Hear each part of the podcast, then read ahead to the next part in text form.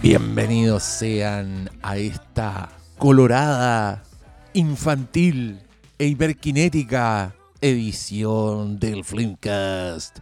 Bueno, como habrán adivinado por el título y por esta canción tan pegote, hoy día vamos a hablar de Red, el último ex estreno, el último estreno de la película Pixar. el último estreno Disney Pixar que tanto me gustó. Oigan, eh, este es un comienzo falso que estoy grabando, porque para variar, en la prueba de sonido nos lanzamos a conversar sin introducción de ningún tipo.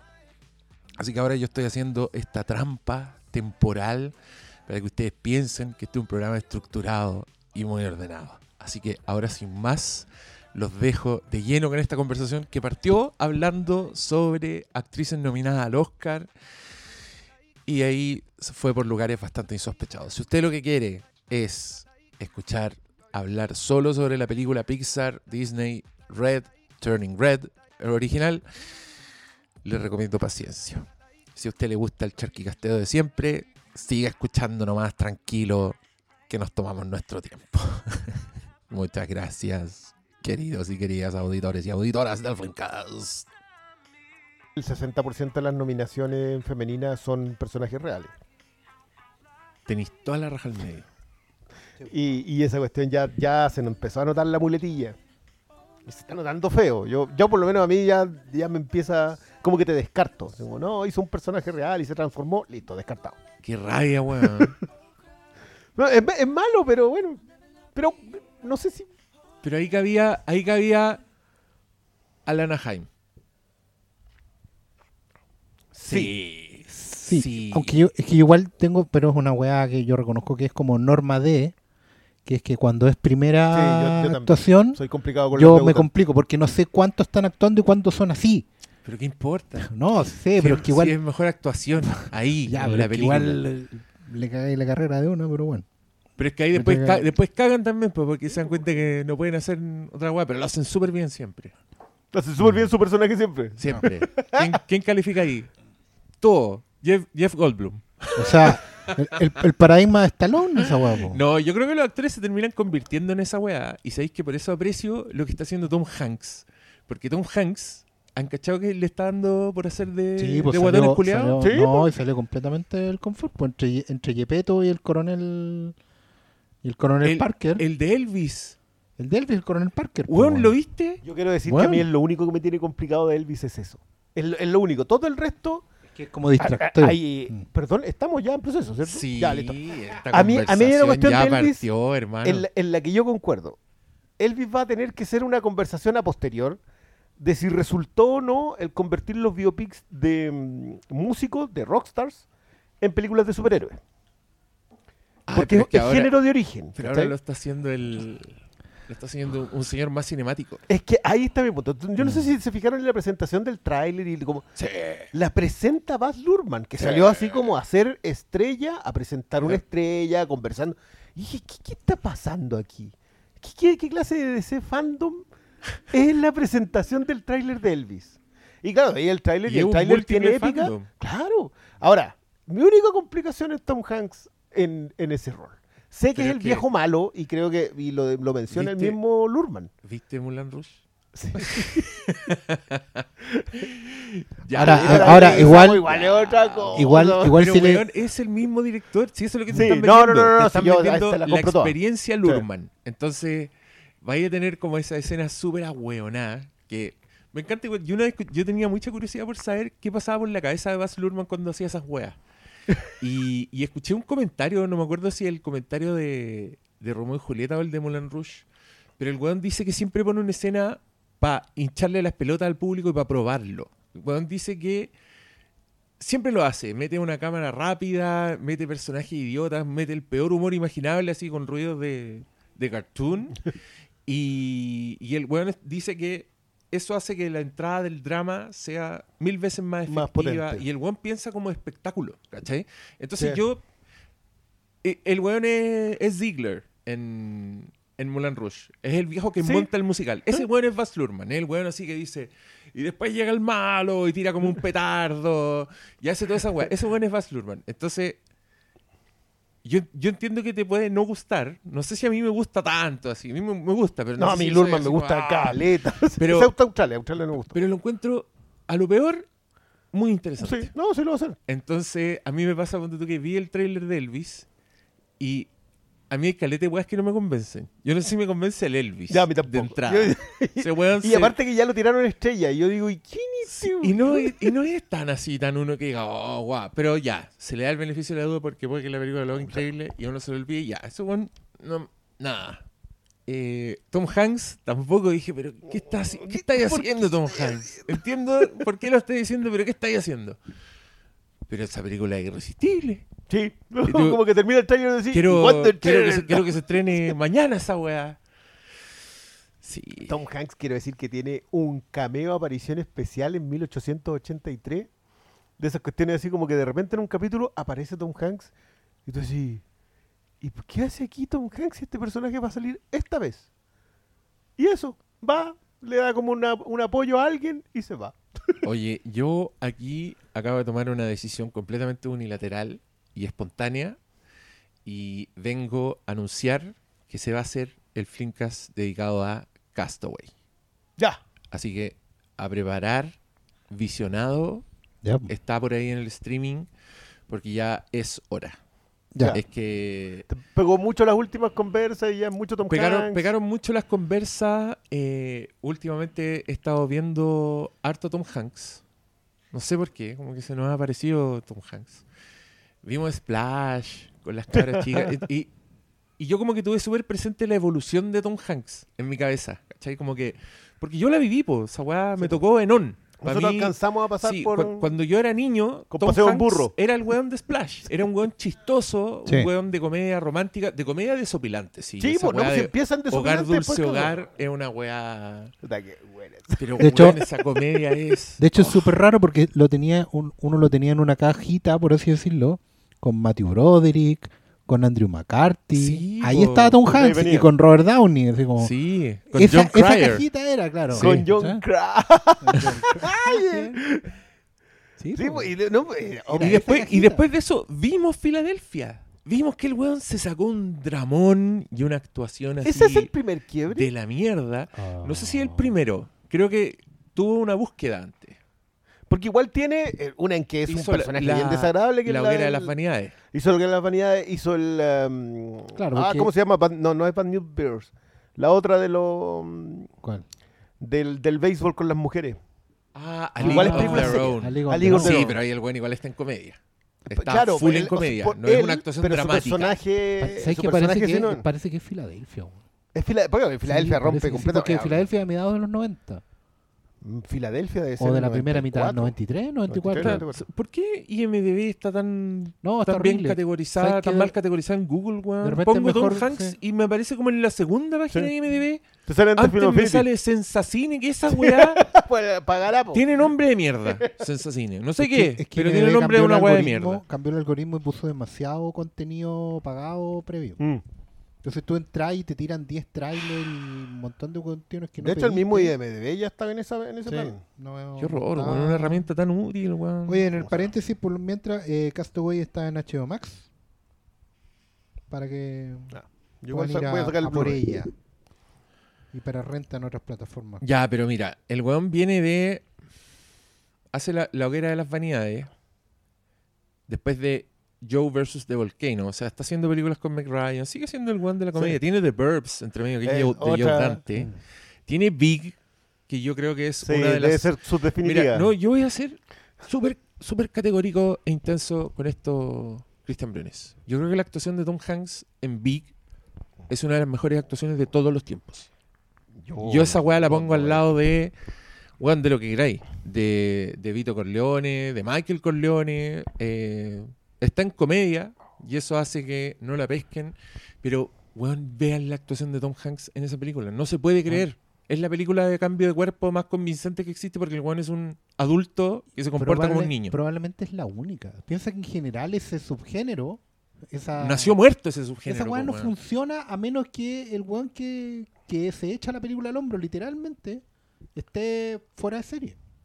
O sea, no, no, no, no hay de otra. Y, y no hay pocas de esas películas. Algunas son muy queridas y todo lo que queráis, pero no son buenas películas. ¿Y ¿cachai? cuál, cuál es el primer referente de ese, del, del, del Freaky Friday, digamos? Freaky Friday. Freaky Pero Friday. es porque eh, hay un Freaky Friday como en los 50, no, en los 60, Ya. de Disney. Fue la primera película de cambio de cuerpo. Pero creo que la gracia, eh, técnicamente, o sea, funciona como historia de cambio de cuerpo. eh, en- esas weas funcionan como intercambio de cuerpo. Más que cambio de cuerpo. O sea, es un weón siendo específicamente su papá. eh, en Freaky Friday es la mamá con su hija adolescente. También hay una que se llama Viceversa, que es de un papá que es un hombre de negocios con un cabro chico skater cool. Y después anda un viejo siendo skater cool y un cabro chico con traje así gritando en Wall Street. Una mierda. Creo que uno la veía cuando chico. Es que creo que esa, ¿sabéis lo que creo que tienen esas películas? Oye, vi el nivel de charquicastero. No, no, no, vos dale. Los charquicastómetros Están disparados. así. chiu, chiu, chiu. Creo que son historias muy entretenidas porque la weá es como una fábrica automática de conflictos. ¿cachai? claro. Como que todo se vuelve entretenido de pronto porque, oh, sabéis que el cabro chico en verdad es un adulto y está en el colegio y el profesor lo está weando. Como que está ahí así todo el, El rato. mundo al revés, pues esa weá, incluso sin cambio de cuerpo, funciona. weón. De vuelta al colegio. Sí, Casado había, con la mafia. hab- había otra de esa weá que se llama 18 otra vez. 18 otra vez. que era de un, bis- de un bisabuelo que estaba el mismo día de cumpleaños Sí. que, el, que el nieto, que Y tenía George 18. Burns, ¿no? Sí. Sí, pues era Y el viejo sí. cumplía 81 y el hijo 18. Y cuando soplan las velas desean uno ser viejo y el otro ser joven. Una wea, una wea estúpida así. Sí, pues. Pero ¿qué importa? Uno cuando es joven desea tontera. Pero Big es un niño que está aburrido de ser un niño. Y él va a una máquina, al Gran Soltar, Al Gran Soltar. Que es como una máquina de feria así más terrorífica que la chucha. Y el weón dice, Una característica ochentera. quisiera ser grande. Y al otro día el weón despierta adulto. Entonces no es eh, como un cambio, es el mismo weón que de pronto tiene cuerpo de adulto y es Tom Hanks y yo lo encuentro brillante. Creo que ese, ese weón Porque sigue cierra, comportándose como niño. weón cierra las puertas como un cabro chico. Tú podías estar toda esa película solo mirando a Tom Hanks y, y bueno, también es muy entretenida. Pero de ahí viene Tom Hanks, porque ahora estamos haciendo, sí, me saqué de la raja un podcast sobre Sobre la carrera de Tom, Tom Hanks. sobre la filmografía de Tom Hanks. Porque después, después de eso se va. Que paréntesis, porque yo me acuerdo que la hoguera de las, de, la, de las vanidades fue, fue un guatazo. Sí, pues esa, todos esa los esa weá cagó Brian De Palma para siempre De hecho, de hacer esa yo, lo recuerdo como uno de los primeros ¿O no? guatazos que No, me porque tocó después hizo. Carlitos Way. Le hizo Carlito Güey, Misión Imposible. Ah. Que son sus No, últimos. pero, pero Estoy hablando que- weá, pero fue un gran guatazo. Porque era una novela así Sí, muy era una- famosa y era como que, onda, estos buenos se van a ganar todos el Oscar. Y guateó así Sí. con escándalo. ¿Qué te parece a ti? La hoguera de las vanidades. Sí. Patinazo, pero no mala. Sí, Porque igual, igual yo tuve la, la vi en algún mala. momento en un bestseller y dije, ¿por qué esto, esto no es más conocido? De ninguna caché manera mala, pero cacha, después hace A League of Their Own, que es una película encantadora. Sí. This Used to Be My Playground, canta Madonna. Después hizo Sleepless in Seattle. Ya, que ahí fue donde se fue consolidando. Yo Punto que en la primera. De con- comedia romántica. ¿Es la primera con Meg Ryan? Sí. Eh, sí, pues. Pero es que si te dais cuenta, igual primero hay un cambio, porque pasáis de, de jovencito de la comedia a galán romántico. A príncipe, weón. a príncipe, claro, un porque el príncipe. el weón va viendo también que, bueno, el weón se va reinventando sobre los tiempos y sobre su propia edad, po, porque el weón ya no podía ser de jovencito, ¿cachai? Ya, ya pasaba por... pasaba No, por no era para. Frat. Para Pero, Frat no, House claro, no pero en un momento el weón se da cuenta y, y que puede pegarse el salto a la liga mayor. Y tiene esa etapa que es como de Tom Hanks ganador de todo. ¿Cachai? Que es como que se fue a jugar el mundial y ganó todos los partidos y hizo todos los goles. Porque que esa weá parte en Filadelfia.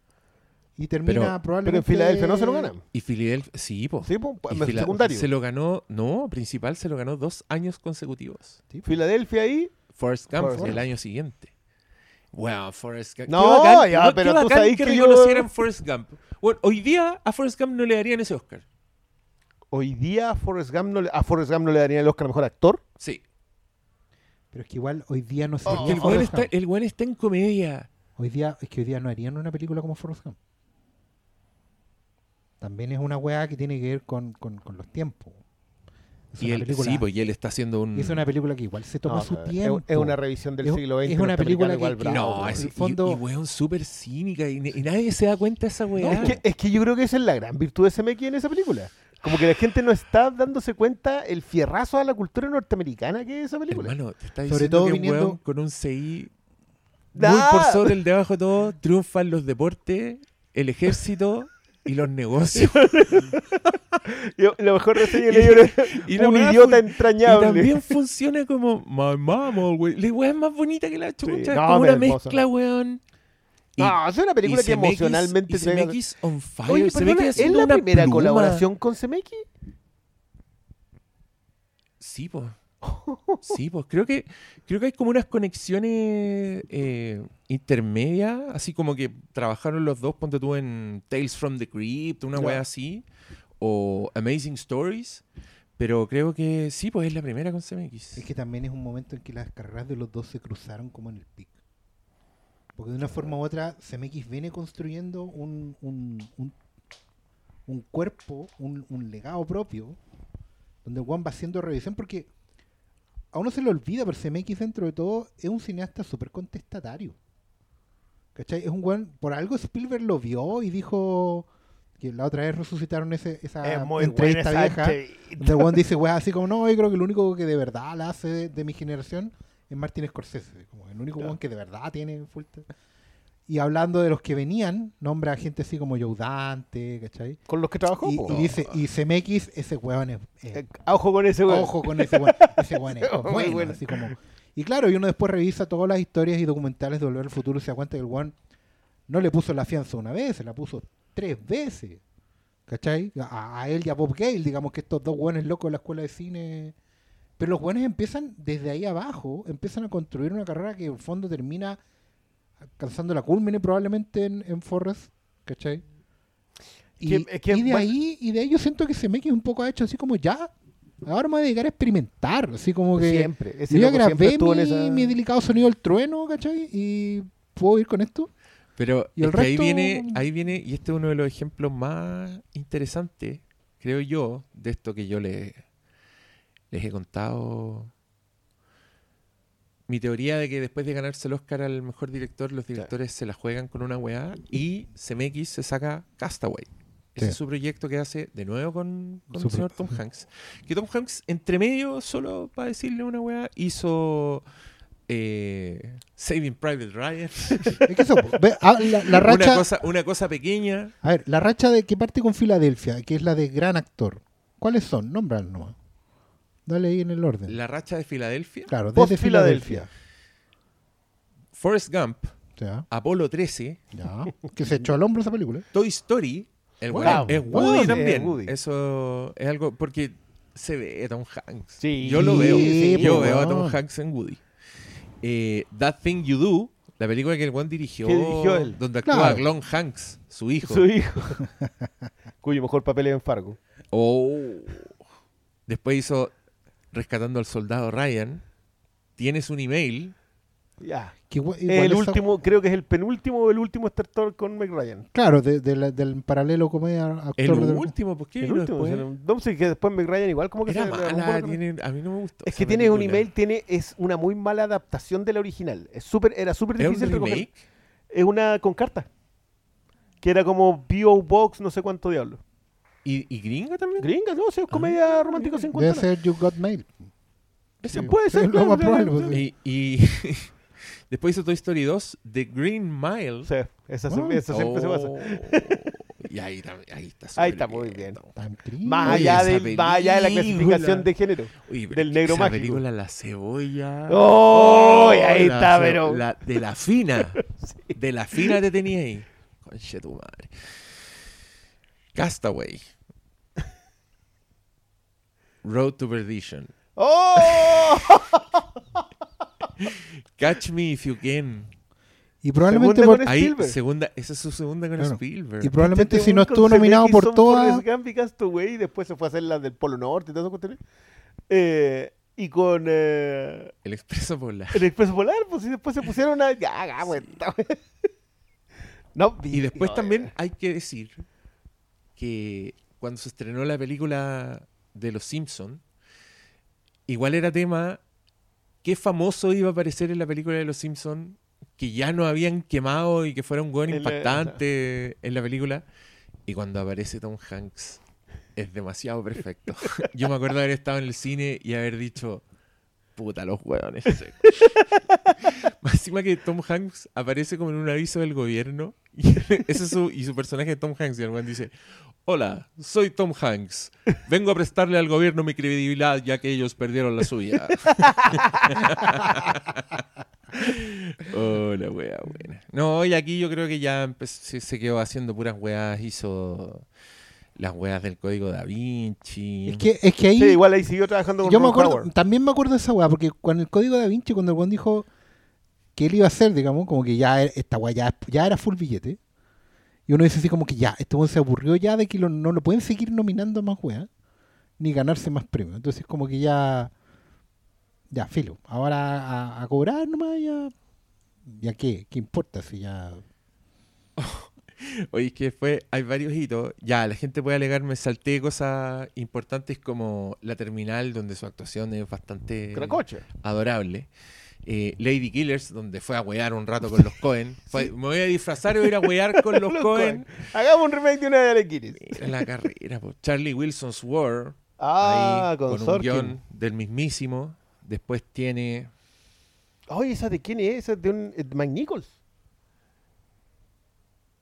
¿es Charlie Mike Wilson Nichols? Ward, sí. Cáchate. Esa weá también está en, en HBO Max. La puse en mi lista. Tenemos Tan Fuerte, Tan Cerca. Ah. mm, Atlas, po. No, Oh, ya ahí ya, esa- dándose esa es- lujos. Así, voy a ir a igual huear igual con la Cla- gente Cloud interesante. Atlas es una... Pero no encontré que esta es su etapa, su etapa diciendo ya, voy a ir a huear Ah. con gente interesante. Sí. Con gente que Sí. hace hueas pulentas, voy a ir un rato y a ver qué Voy por la conversa. Sí, yo creo que Claudia Atlas, weón, hace como seis personajes. eh, es que Cloud Atlas igual es una locura Y es como, ¿sabes qué? Que, que en realidad quiero trabajar con este... con esta duplita. esta ¿qué- dupla, qué- qué eh, tal? Con esa tripleta, porque ahí está Tom Twicker con el que después hizo el holograma Ah, para claro. el Rey. Y después tiene Capitán Phillips, que debe tener uno de los momentos más conmovedores. Es cuando decís, visto. ¿por qué está nominado Tom Hanks? Y llegáis hasta eso. esa escena Sí. y tú no lo podéis creer. Pero ahí es donde tú decís, ya, ya, ok. Oye, spoileémosla. Yo la voy a spoilear, no me importa. No van a ver Capitán Phillips, ya la habrían visto. Pero esa weá se trata, es de Paul Greengrass y se trata de un capitán de un barco que lo atacan unos piratas somalí. Pero son, son piratas actuales, pues son unos Ah, piratas modernos, que andan sí. con unos machetes, unos weones muy violentos. Y la weá es muy real, porque Paul Greengrass eh, no hace weá que no sean reales. Entonces, cámara así tembleque, tensión, Tom Hanks tratando de salvar a su tripulación y la weá. Hechos reales. Pero cuando termina la weá, cuando se salvan, cuando después de unas tensiones imposibles, de situaciones de rehenes, de balazos muertos, al weón se lo llevan a la enfermería y Paul Greengrass culiado deja la cámara prendida y te muestra como un- este pobre weón lidiando con sus nervios, con su con, con lo que le acaba de pasar y es Tom Hanks actuando un plano y yo estaba así. No, No, weá- Pues Hicieron la película para esta escena. Para esa escena. Sí, es que igual yo creo que el, el construir tensión para eso, para esos pagos, no es tampoco tan Sí. fácil. Yo le aplaudo a N Sí. eh, esa ayuda. No, buenísimo. Claro, pero, Pero- también, también son weas que no, no lográis con otro actor. que No, ese no, Pero no, ¿cachai que lo, lo- lo que encuentro bacán del weón es que te- le hemos nombrado cuántos registros ya? ¿Cuántos tipos de película? ¿Cuántos tipos de personajes? Y el weón, bueno en todas. no. Yo no sé si volvió a la comedia así. Porque a mí A ver. Catch Me If You Can tiene Veamos. momentos de comedia Sí, tiene pura. momentos de comedia, ¿cachai? Del knock knock. ¿Quién es? ¡Fuck you! Go fuck yourselves. Puta, qué bueno es. Oye, ah, por eso también me acordé de Tom Hanks, porque el otro día vimos con mi hija Catch Me If You Can, porque vio Titanic, entonces ahora Ah. quiere ver otra película de DiCaprio. ¿En serio? Pues Sí. igual buen salto. Oye, pero mira. No, pues y yo, y yo ahí, a ver, ¿qué películas de DiCaprio le puedo mostrar? Ni una, pues, weón. Porque el weón ahí se fue a la mierda al tiro. ¿Qué le voy a mostrar? La, la, Pandillas de Nueva la York. isla. ¿No, ¿Cómo se llama la weá? de Shooter Island. No, la, La playa. La playa. Weón, le muestro la playa, le rompo el corazón al tiro. Porque DiCaprio, ¿qué? No, ahora quiero hacer un saco wea. Y ahí no salió más. Ahí ya todas llorando con esposas muertas, osos que lo mutilan, drogadicción, violación, corrupción. Bueno, le voy a mostrar los infiltrados. No, Hija, eh, ¿querés eh. ver a DiCaprio? En los últimos cinco minutos y sin motivo le vuelan la cabeza Porque ya Solo estamos porque ahí, sí. ya llegamos hasta aquí. al protagonista de la historia. Oye, sí, y tenéis razón porque cierre, Di-. DiCaprio no está, Es no está mierda. tampoco acercándose a ese momento que tienen todos los actores, de- bueno, al menos los de su generación, digamos, en que dicen, puta, no tengo ninguna película para mostrarle a mis hijos. Ah, y empiezan a hacer Piratas del Caribe, ¿cachai? Sí, igual DiCaprio tiene la ventaja que siempre va a tener Titanic. Pero es que ahí, ahí te das cuenta por fue- qué... Fue, ahí te- in- fue entrada y salía el weón. es que ahí te das cuenta por El qué DiCaprio no se empareja, mantiene esa no- Pero, esa ¿y- y religión por qué rara de no... Revolutionary Road con la misma dupla? Pero viste, weón. Si lo único que puede hacer es romperle el corazón. Qué terrible, DiCaprio. No, no con- Le voy a mostrar Django Unchained. Vaya, va- Mira, ni siquiera podéis ir a Gilbert Grape. No, pues, weón. ni siquiera podéis ir para atrás. O El, el gran Gatsby. Romeo y No, Julieta. Romeo y Pero Spoiler. esa- weón. ya la vio. po. Esa es otra que podía mostrar. Sí, yo mostré ¿Sí? esa Obvio, po, weón. Sí, igual, yo, yo a mí Romeo y Julieta le da que queráis, pero... Pero es que creo que es un espectáculo visual. Sí. Sí. No sé si, no sé si entendís todos los pormenores No, del... No, weón. No es un misterio. No, no, no, no, pero- nada. Nada. Sus personajes hablan en verso. Lo primero que me dijo fue, ¿por qué hablan así? ¿Por qué hablan así? ¿Qué están hablando así? Once Upon a Time in Hollywood Sí, le voy a po. mostrar. No, pues también le va a dar pena. Imagínate viejo, llorando. La, la escena con la niñita. weón. Puta para la cagada. así, La escena con la niñita. weón, meti- metiendo la cara al hielo, así como un viejo culiado. ¿Cómo le voy a mostrar esa weá? No, el, el lanzallamas. Don't look up. Don Lu- Eh, Tampoco, Tampoco. po, weón. Inception, para dormirla. Ah, bueno, si quieres. no, pues ahí no ha... Ahí por No, lo menos está, está pintoso, está travoltín. Te Travoltín. Shooter Island. Eh, oye, pero en realidad con No, pero Scorsese no, weón, eh. hizo puras weá, DiCaprio, No, pues ese, Ese, ese hombre se toma muy en serio. ese- no, ese bueno es intenso. ¿Dónde está su.? No, ¿dónde? No, tiene que hacer una En película la- con un mono no, CGI, no, no. DiCaprio. No, Eso tiene, que en ser, la- tiene que hacer un Sonic, una No, wea así. Eh, Alvin y la ardilla. En la enciclopedia británica sale intenso y una foto de. DiCaprio, sí. Sí, tendría que hacer. No, sabéis que cuando dijiste mono digital, yo eh, automáticamente cuando dijiste mono, yo dije, sí, podría ser como un remake de Every Which Way You Can. Oh, un que anda con un, gori- con un, orangután de y se dedica a pelear en los camiones. Ahí Oh, tenéis películas para ahí DiCaprio. tenés DiCaprio. Mira, te juro, te juro que lloras, DiCaprio. Mira, en la escena 5 del guion, ahí lloras. Mm, acepto. Oye, no, oye, me mataste la Hola. carrera de no, no podemos hacer nada con DiCaprio. Con Tom Hanks, en cambio, después hizo Mono, hizo esa película donde hace como mil personajes, El Expreso Polar. El peso polar. Con Zemeki. hizo con CMX, pues empezó su era Spielberg, que es hermosa, porque se sacó Bridge of Spies. Bueno, después de la terminal, Catch Me If You Can, Bridge of Spies, The Post, Sí, pues esas son. y hay alguna más, ¿o ¿no? No es que DiCaprio, o sea, no es que, No, que- Spielberg es que haya mucho, hecho Como mucho que después de ahí, Hizo Zully. Esa Eastwood. weá- esa weá es Con más el buena que la viejo, chucha. Esa con weá es buena. Y ahí ¿La también vieron? tiene un gran momento de actuación.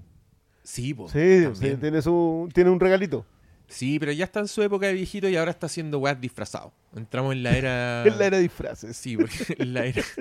El pingüino. sí, porque ahora, hizo, pingüino. ahora hizo de capitán de, de barco de guerra.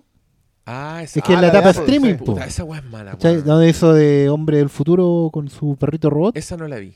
¿Alguien la vio? ¿Tú la No? No. no. Pero igual a mí Igual me a mí, tinca esa a mí esa era un- Pero por, por Igual ahí es bueno porque no es, no es que se muera el perro. No, se va a morir. Y ahora es Yepeto y Coronel Y Parker. el coronel. Es que igual, es- igual echarse el- Yo creo que la elección del Urman es extraordinaria. Está bueno. Elegí al, al loco que es identificado como el hombre más bueno de Estados Unidos y lo colocáis en el perfil de uno de los mayores villanos de la historia de Estados Unidos. Y lo encontré, lo encontré demasiado preciso como... Es como verdad, yo, yo creo que la gente que va a ver esta película, digamos, la audiencia que la va a consumir, además tiene, tiene la, entre comillas, ventaja de que no conoce la historia. ¿Cachai? O sea, ¿qué- ¿quién es Elvis para las audiencias de hoy? Un, un póster en la pared, ¿cachai? Un, un- un meme, un... No, no, no conocen nada de, de lo que fue, de lo que pasó, de lo que significó, por qué pasó lo que pasó, ¿cachai? Y sí, ahí hay harto, hay harto campo para cortar. De hecho, me- a mí cuando vi el tráiler me sorprendió un poco que como que la película fuera a abarcar toda la vida de Elvis. Claro. encuentro que igual Elvis tiene como, si, si le sacáis el jugo, igual así una trilogía con, Sí, con las etapas de Elvis, ¿cachai? Así como... No, pero, pero Igual- Lurman, de- igual Lurman decía que quería ir a la épica. es sí, Pero sí. Pero igual lo hace, pues en sus películas son Sí, no, no, el loco es gigante, Y además esa. tampoco es mal momento encuentro porque como que ficciones sobre Elvis no hay hace como 25 años. Nadie se ha vuelto a meter con, con el personaje. Desde con Russell. Claro, po. Desde John Carpenter que no John. Carpenter, que- más o menos. Ah, bueno, no, pues tiene una aparición en Ah, no, Line. una... mm, Sí, ¿En qué? en en Line, Line. con la Johnny Cash. Ah. Ahí tiene una... Y debe haber algún telefilm Hallmark Channel, pero... No, no, creo que nada. No sé, aparte que eso, eso es lo otro. Yo no sé qué tan de acuerdo han estado las familias, los State igual controlan harto eso. Pero... Segundo acercamiento a Tom Hanks con, Puta, es que. con mira, Elvis. Después de haberle que enseñado a mover el, Yo la siéndote, siéndote franco, creo que de los muertos pueden hacer weas más. Más humanas que los últimos ejemplos que son Rhapsody Bohemia y el, Y, y y el Rocketman. Rocketman. ¿Sabes que de hecho me acordaba que- harto de que lo de son- Rocketman a que propósito son del bastante origen? infomerciales de, su, Sí. de, de sus propias bandas, que a los fans les gusta, pero en mi opinión hacen películas más pobres. Pero creo que, aunque este sea el caso, puta, tenemos por lo menos a Baz Luhrmann haciendo la weá, pues, ¿cachai? Entonces, a lo peor la weá voy a ver un espectáculo de luces y de, y de chiripiolcas que me van a... Me, me van a... Además con la música de Elvis, porque también tiene ese efecto... Y no es que Lurman no se pueda manejar ahí. po. Sí, pero weón sabe imbuir de música su montaje O sea, de hecho, de hecho lo más probable es que el proyecto venga de él y no al revés. Que- Que es un problema que tienen todos los biopics musicales hoy en día. Claro. que nacen de, la, de, la, de los managers y de las bandas y Sí, no de, de, de autores. Oye, es que esa weá de Rocketman, güey, yo la encuentro impresentable. Termina con el weón prácticamente entregándole persona dinero a buenita, niños pobres. Bueno, yo, yo no encuentro muy distinto el de Rhapsody Bohemia. Y Es que, por eso Es te decía yo- ese, Claro, ese porque- como que está universalmente reconocido que es así. Pero mucha, yo he escuchado mucha gente decir, ah, no, esta sí que sí, esta es- yo la encuentro en el mismo nivel de, de infomercial. Ah, no, sí, no, sí, esa, esa parte, sí, por eso te decía a propósito del, del tema de, la, de tomar los, la- los biopics de rockstars y convertirlo en películas de superhéroes. Si el, el- el, eh, ese acercamiento a mí me parece muy puntual y muy extraño. Si de verdad lo- cuando No, es presentó esa cuestión es que- fue buenísimo, pero no... Es que yo creo que el- la beta que están viendo estas personas acá es que tal como las grandes franquicias, tal como el, el nombre conocido de Star Wars, por ejemplo, te asegura un piso Mm. de un negocio redondo, la película musical e infomercial también de una estrella de rock es lo mismo. ¿Cachai? Tenéis un público cautivo, básicamente, y tenéis que apuntar a ese público cautivo. Es el, es el otro mercado donde tú sabes que la gente va a ir del primer día y aunque la encuentre mala, Es va a decir que no. Es que no, es que va a ir Porque a los tener- conciertos va a ir por eso. su dosis de Sí, po. el ídolo en cuestión. Y- y va a defender- a la vena y y va a ver una hueá preciosa, muy bien hecha, que va a recrear todo y que te va a dar como estas inyecciones de energía de la canción que te guste que fuiste a ver. Pues, si esta concierto, de- concierto, ¿Te acuerdas pues, del titular de esta gente que le gustaba tanto la Que la película ver dos veces. que iba a verla dos veces, Cristian Briones? Bueno. Tú, yo espero que tú estuvieras sentado cuando le No, no, no, no, yo, yo no voy a creerlo. Nunca se. Nunca se les olvide que la- los, agen- la- los agentes publicitarios de Elvis acuñaron la frase de que un millón de... Bueno, tiene muchas variantes, pero en el fondo el, el- el tema es que un millón de discos vendidos, un millón de personas, no pueden estar equivocados. Ah.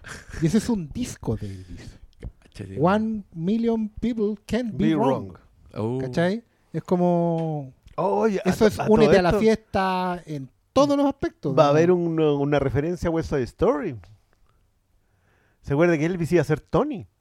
Oh. Y el ¿En coronel serio? no lo dejó, sí, pues este es uno de los grandes referentes de la... Eso, esto tiene que aparecer en la película. Oh, me había olvidado, ahora recién me acordé. La raja.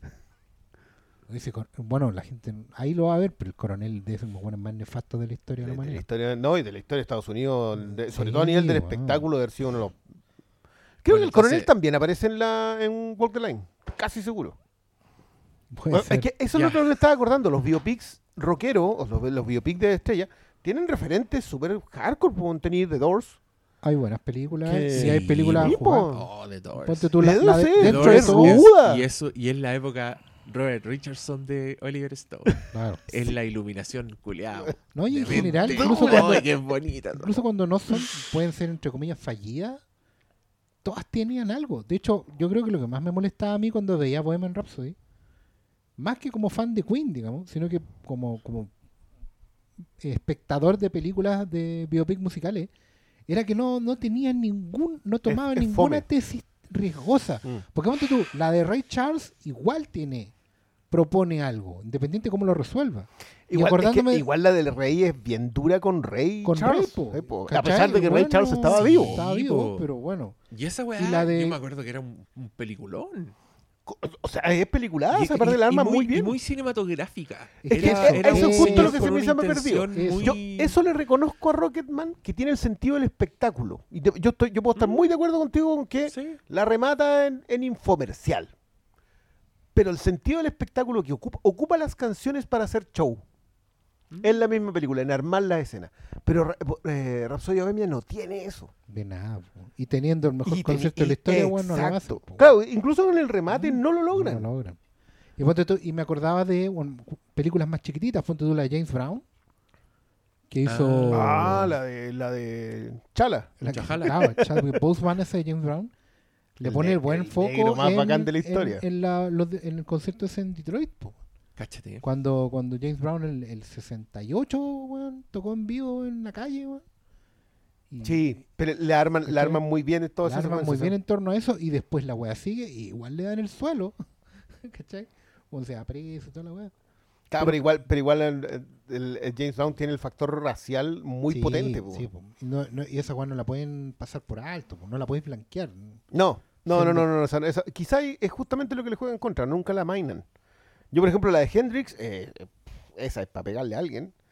Y la de Miles Davis, la idea de hacer solamente un, periodo muy claro. momento, le juega muy en contra porque, porque creo que la de... No, no se Miles Davis era- claro, no- no entiende entendí la quién era. del personaje. Pero tú tomáis eso, yo, yo a mí la de Ray Charles, la- yo la tengo alto, la de Doors la tengo muy alto, y a mí lo que hizo Mangold con, con Johnny Cash, esa es... No, esa wea. Esa es probablemente, así, con, con, poca- con pocas disputas, puede que sea el mejor biopic de un, de un artista importante, sobre todo. Porque no es una historia chica. Johnny Cash era, era el rival de Elvis. po. ¿Y cachai que no hacen tanto con Folsom? No, Es no, el de la tesis es que esa es la weá, esas películas tienen tesis. Sí, po. Tienen una tesis. Es son La- como las de Milos Forman. Claro. Milos. Son como Exacto. las de como, sí, como Amadeus, Moon. ¿cachai? Como Amadeus. Eh, no, pues la que, las que hizo con Larry Flint Larry y Flint, sí. el Claro. Man on the Moon. po. Sí, Claro. Son tesis, son De hecho, historias el como puntuales, quiere decir De hecho, algo. no se llama Wall the Line por, por, el, por el gancho. Bueno, efectivamente está toda su vida caminando. No, pues es la, es idea de que, el- de que. Y aparte que está muy centrado en, en ella también. po. Sí, po. O sea, En Reese. Witherspoon. En Reese Witherspoon. No. we- Mira, buenasas películas este paseo. eh, acordándonos de películas mejores. Hay una chilena, Miguel San Miguel. ¿La vieron? Ah, la de los No es mal Prisoners, esa weá. Es buena, a mí me gusta. Esa y después weá- lo transformaron en serie. Sí, Pero, pero, la película. Y ahí no podían usar la las recomiendo. canciones, ¿cierto? No, sí, sí puede. ¿Se podían? Sí. sí, pero es que esa era, claro, era como la, la, la- la historia de origen, pero desde la mirada de, de Tapia, del batero. Mm. ¿Cachai? Entonces el, el guan ve a través de sus ojos cómo pa- van pasando las cosas. Pero es bonita la weá y creo que usa muy bien en nuestra, en nuestra contra el que sabemos que son los prisioneros po, Sí. y que tenemos, llegamos con toda esa mochila. Entonces veis tres pendejos escolares, así uno que anda con unas baquetas y van por una calle pobre y la weá filmada pobre. Igual tú estás ahí, oh, esta weá Son los está- está prisioneros. buena, no, son los prisioneros. ¿Tú viste la de los Smiths? Que no es de los Smiths.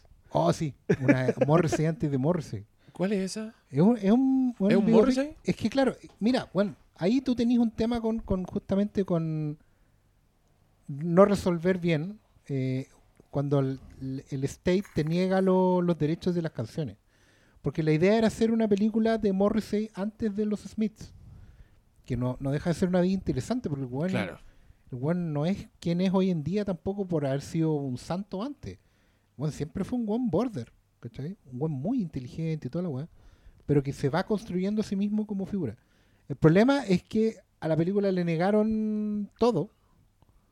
No puede ocupar ninguna canción de nada. Fue como azul y blanco. Claro. Entonces, como que está todo el rato a punto de. Y cuando va a- y, y cuando van a tocar por primera vez ellos, como The Smiths, la película termina. es como, bueno, y ahora vamos a tocar. Y un, dos, un, dos, tres, créditos.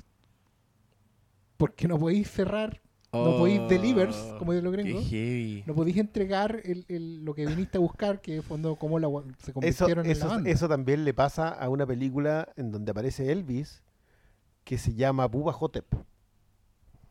Ah, en donde tampoco le pasa ni un de- tema. De culto. Ah, Sí. ¿Cómo se llama ese director? ¿El de Fantasma? El de Phantasm. Oh, ¿cómo se llama?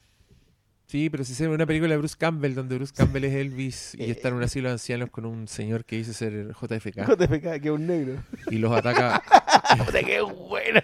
y Y los lo ataca una, una momia Una momia que come. ¿Qué es lo que comía? En el asilo de ancianos la weá weón. sí, te comía el alma por el ojete cuando ibas al baño. No sabía. No sabía el Don dato de que Coscarelli se director. Don Coscarelli. No sabía que era Coscarelli, weón. No, ese es un Pero peliculón. Yo la tengo guardada en, un, en una edición en DVD que viene con la camisa de Elvis afuera. Oye, yo te, puedo- te puedo contar una historia de, de lujos pasados. Ay, Yo, el, un año que fui al Fantastic Fest, dieron Phantasm de Don Coscarelli en una versión remasterizada. Había Con Don Y, año. fue el viejo a presentar. No. Fue muy bonito. Y después durante la película me quedé dormido. Igual los, digamos, los festivales agotan, y está ahí todo el día. Además, yo ya me daba por pagado si estaba ahí. Y la película. La película la podéis ver. Y tiene una escena así bien, bien dormible, por decirlo.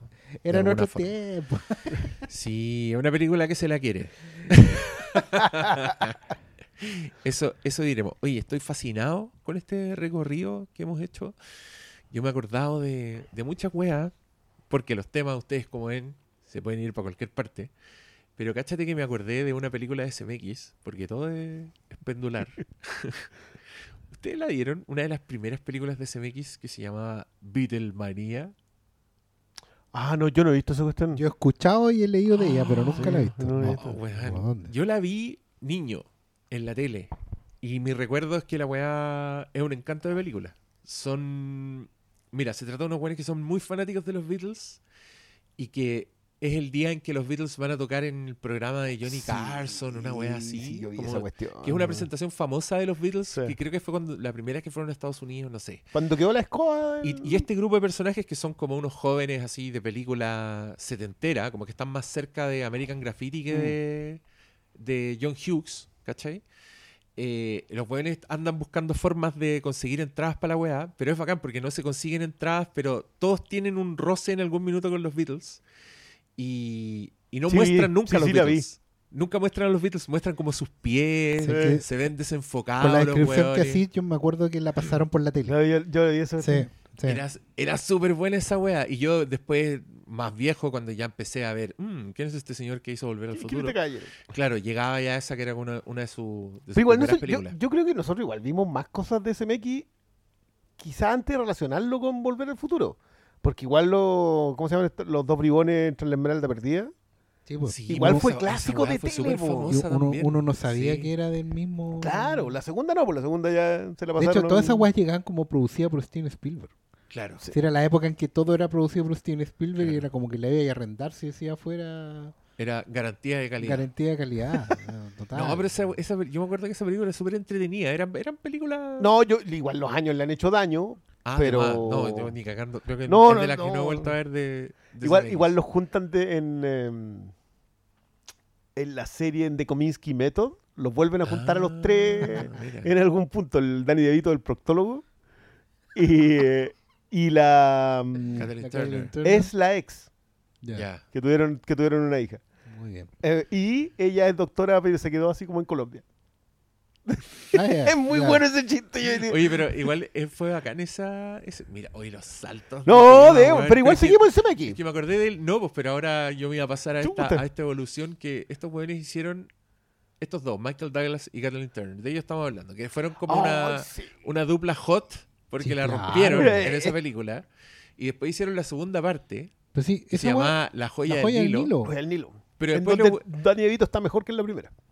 Yo, yo no me acuerdo tanto, No. pero me acuerdo que las veía en la tele y eran buenas. Eran entretenidas, se dejaban ver. Se deja- Y, y después los buenos cerraron con La Guerra de los Roses, que era todo lo contrario, era una película donde se odiaban, era como ver así...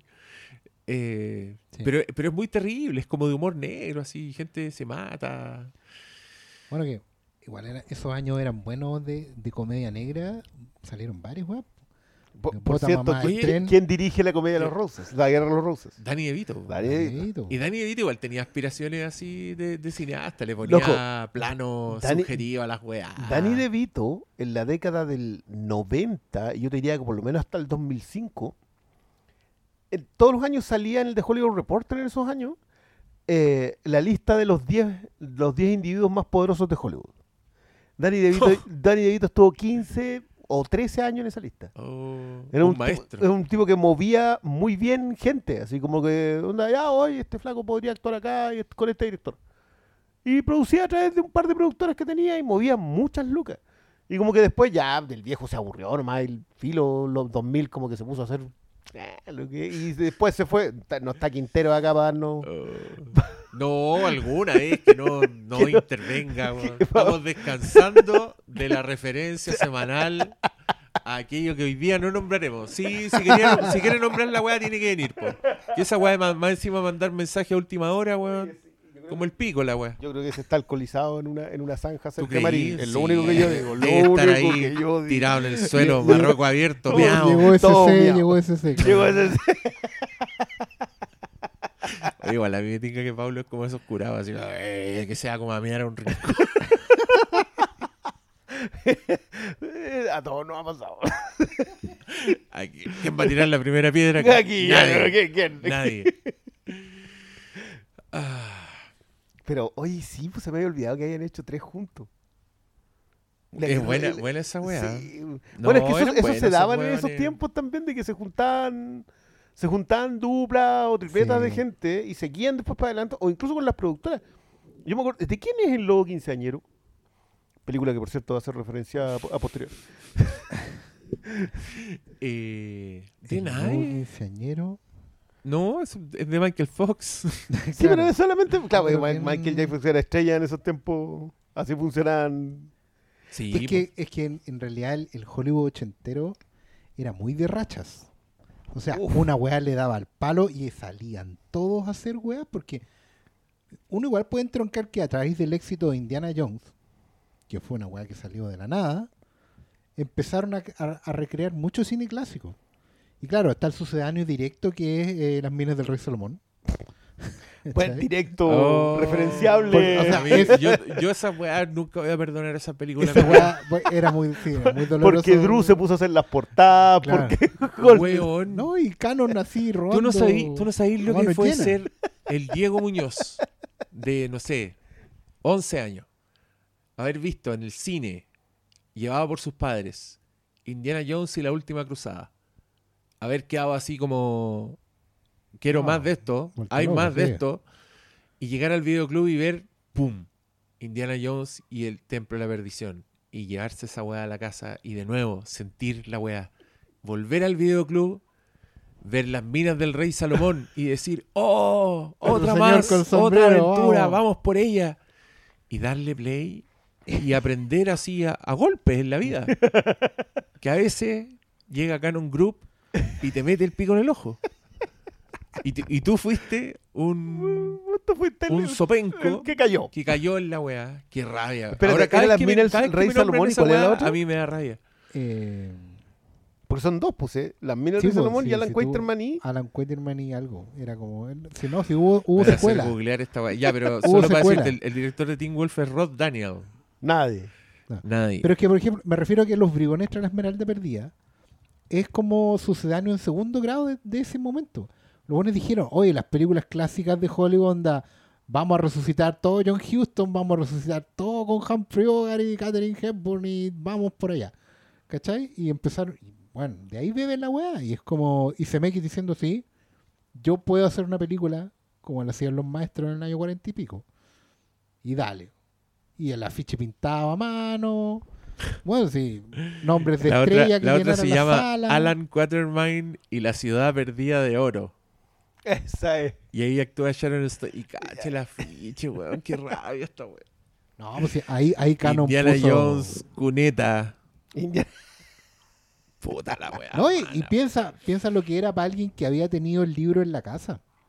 Como era mi caso. Oh, Yo Pastor tengo Salas, las te minas del rompieron, rey Tipo, Salomón. te rompieron el Yo doble a Alan corazón. Quatermain. Oh, Es que yo, cre- yo creo que ahí uno ya estaba y- condenado, sabía No, que y era para terminarla y saber que años, décadas después viene otra película, oh, basada en un cómic de- del autor que no nombraremos, don- protagonizada por Alan Quatermain.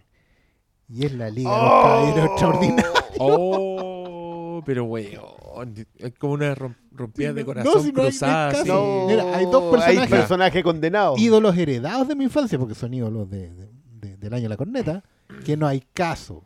Alan Quatermain, Flash Gordon. Oh, la Caso. weá.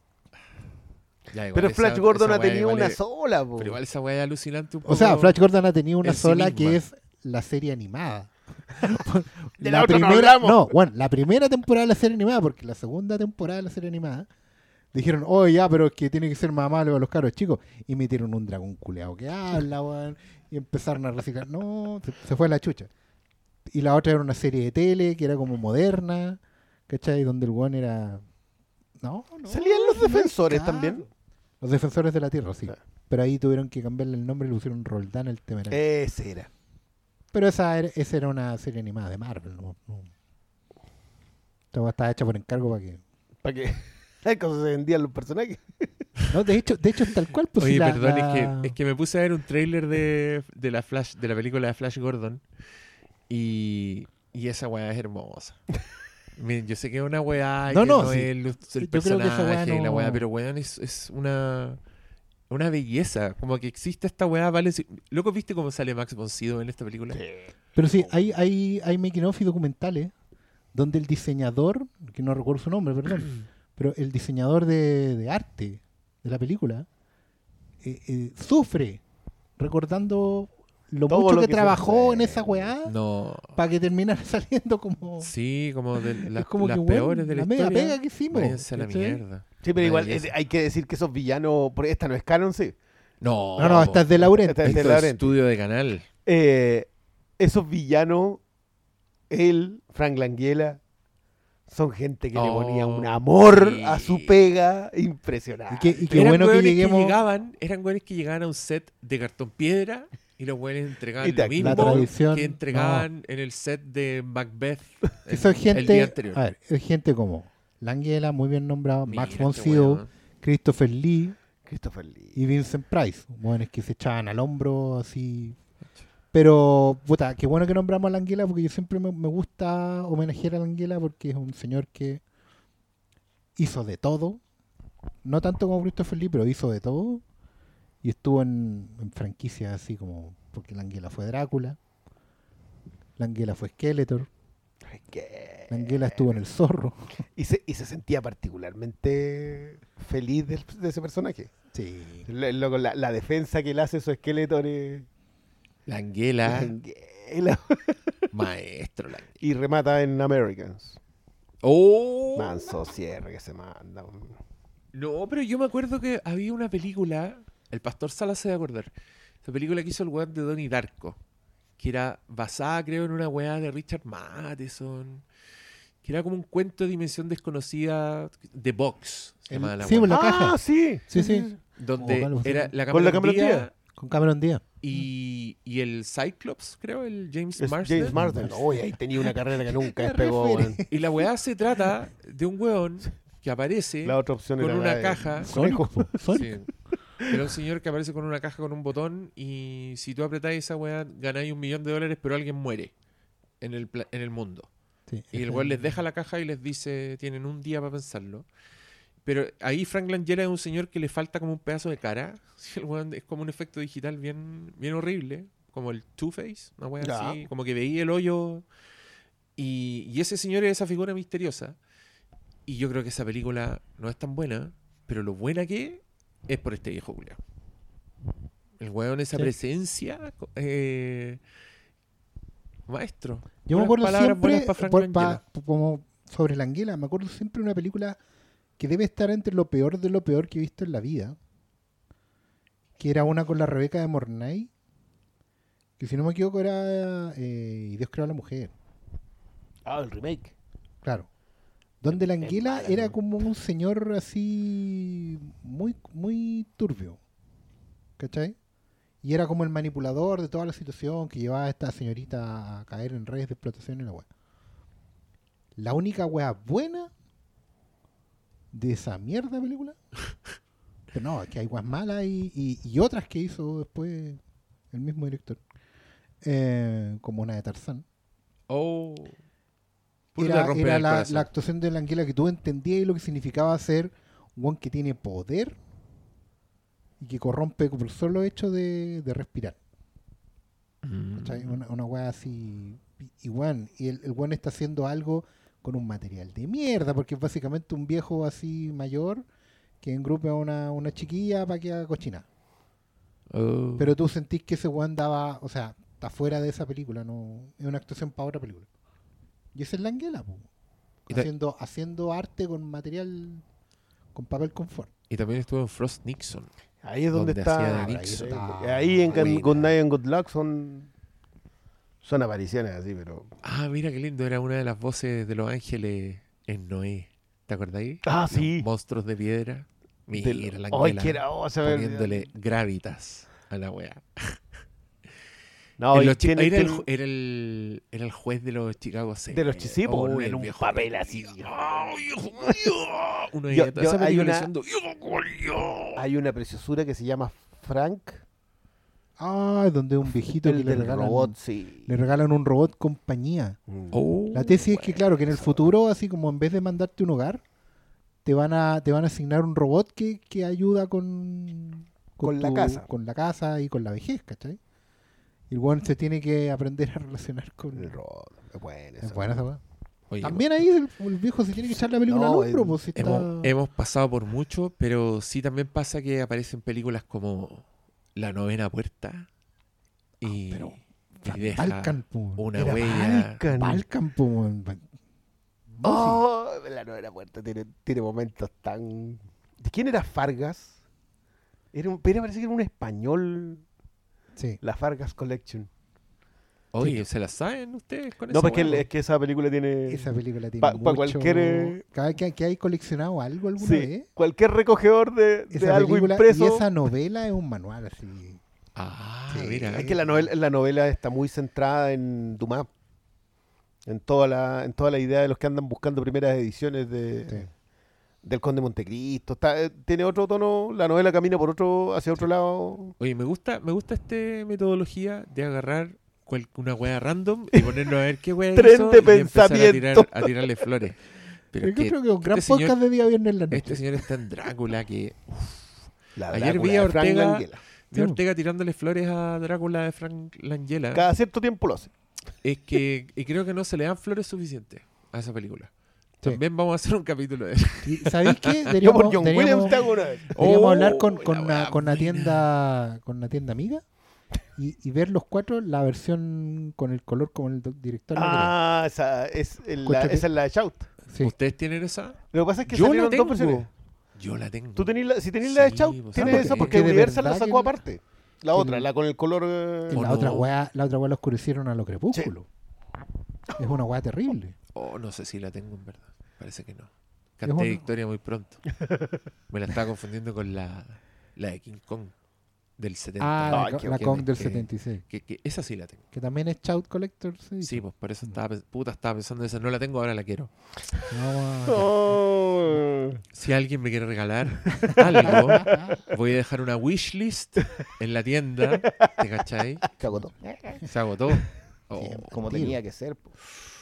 Claro, Bien ahí, eh, ¿ah? Bien ahí los clientes de este. Sí, No. pero igual este fue almacén. vendida. No, no, es, no es como que llegó gente a. "Oye, No. Licorice Ah. Pizza está. Licorice Pizza, oye, que la anunciaron, caché que está para el 22 de abril y que no saldrá en 4K. No, pero por Thomas Anderson ya, Ya, po, huevón. Y esto yo no lo sabía Pero y lo supe en los foros. Al amigo no le gusta el 4K. Oh. Lo tuvieron que convencer para que Phantom Thread saliera en ambos Que formatos. es la única que. Es la única que está y el problema es que cuando me entero de eso estoy, Oh. estoy viendo así, y there will be blood, concha". y parece que no. Parece que no. Al amigo no le gusta el formato. No me pregunté por qué tendrá un problema con el HDR, qué No- sé yo. no cambiar el- no le gusta. No le gusta. Si no le gusta el formato, si lo tuvieron que Debe convencer así pensar- como debe pensar presionarlo. que el 4K caga la película, caga la No intención. tengo idea. Aparte que el hombre ya está metido en, en el- en la foto, ¿cachai? un punto. Por Thomas Anderson. Mm, Me pregunto yo. No sé, igual West Side Story. Es que, ¿sabes? Es más, que igual- más que, más que si tiene razón, como me gustaría la Quiero, quiero saber por qué. claro. Sí, que, no, Claro, que nos dé igual- la clase de por qué. Igual él podría decir. estoy- o sea, yo, yo vi el resplandor en 4K, compadrito. Sí. Amigo. No. Claro, pero por ejemplo, uno, uno podría entenderlo a lo mejor en, en el sentido de que, bueno, Licorice Pizza, ¿por qué las vas a querer ver en 4K? ¿Cachai? Eh, Boogie Nights. Pero Porque Ignite la- sí, pues, bueno. Sí, pero, pero el, el- el ADN de esa película. eh, Pero si la ADN de esa película es film. sí, sí, pero no, me refiero. Pero me refiero justamente a film, pero no eran 70 milímetros. No, pero, pero, ¿Cachai? pero él, Pero él- a- él retrata justo la caída al Sí, po. VHS. Pero, Hasta The Master. claro. Ahí se sacó los, los 70 milímetros. En The Master, ya, pues, mi- Y en en The Master está en también. 70. po. There Will Be Blood también tiene secuencias. ¿Cómo No, no, me no, es que esas dos son completamente indiscutibles. son- Pero, pero Oye, pero que es no. que pensé. Licorice Pizza. fe- Felicitaciones al pastor. Está pronunciando correctamente. Licorice Dice la pronunciación correcta. Licorice lo, lo googleamos. Pizza. Lo googleamos. Está bien. Porque está- no, es que muchas conversas tenemos la duda que licorice, licorice. Regalí. Pizza de regalí. ah, el vinilo. No, había que averiguar cómo se. Qué linda. Está bien. Es linda, ¿no? Eh, ¿La siguen recordando con cariño? ¿Qué? Licorice? Yo no, yo po. cada vez no es tanto que he he empezado en otro proceso. Como que ha empezado a fascinarme en su sencillez. Que creo que es algo que comenté en el, en el podcast, pero no había conseguido que se me, que me procesara completo. Es una de esas películas que el, el proceso está siendo más fascinante de lo que yo esperaba. Y, y ¿sabéis qué? Yo quiero decirte algo. Porque también pasa, o me pasa, o me da miedo que me pase, que la sobreabundancia de conversación en redes sociales puede que me, me aburra la película o, o- Ah. o me haga Ah, detestarla. Entonces, Bien- bienvenido, tenemos reuniones una los época martes. en que leímos tanta mierda, weón, de Licorice Pizza. ¿Cacharon que la segunda ola de, de- de conversación, co- hice un gesto de comillas en el aire, la segunda ola de conversación que generó Licorice Pizza era una weá. Pero, la pero segunda, la segunda hora una- de conversación lata, en general está mala. Hace ¿Sí? tiempo. La segunda ola en general es, La, es por definición la- mala. la segunda ola de conversación de West Side Story es por definición mala. mala. Lo que pasa es que Pero la, segunda. ola de conversación de West Side Story fue apreciativa. como Pero que no, la no, no, no, celebraron. perdona, no hemos tenido. La segunda ola de conversación de West Side Story empezó esta semana. La primera ola de conversación de West Side Story fue cuando la estrenaron en Disney Plus. La segunda ola, la segunda ola de West Side la, Story, la ¿sabes cuándo como va a la, venir? la, la ¿Qué ola, fue esa cuestión? Eso fue un trailer. No, la la- ola cero. La No, eso segunda fue una ola, función la de prensa, mi ola estimado Diego. No, Cuando West Side si Story se gane premios. podcast. Sí. Porque las segundas olas de conversaciones están eh, encabezadas por gente que entra a ver la película con odio. La Pero yo creo, pero yo creo que la Basándonos en la, en la propuesta pero es eh, que los premios es como la tercera ola. del académico acá. No, es que para Side Story va a ser la segunda. Ah, ya. Es que igual es, Ah, es Basándonos puntual. en la teoría del profesor Briones de los dispuestos Y los hostiles. y los hostiles. La segunda siempre Oh, viene buena esa encabezada por los hostiles. Suena como estrategia de guerra. Es que, No, es que sabéis que se está acentuando demasiado. Es que Sobre todo es- en redes ahora. la, la, la- además la teoría del profesor Briones es muy western. Tú los Obvio, hostiles, No, súper no claro, esperábamos menos. No, pero ya a esta altura. los hostiles son los buenos que las películas de Peckinpah que corren balas. No, eso hay que matarlo antes. Nada, si, no, si está desarmado, no importa.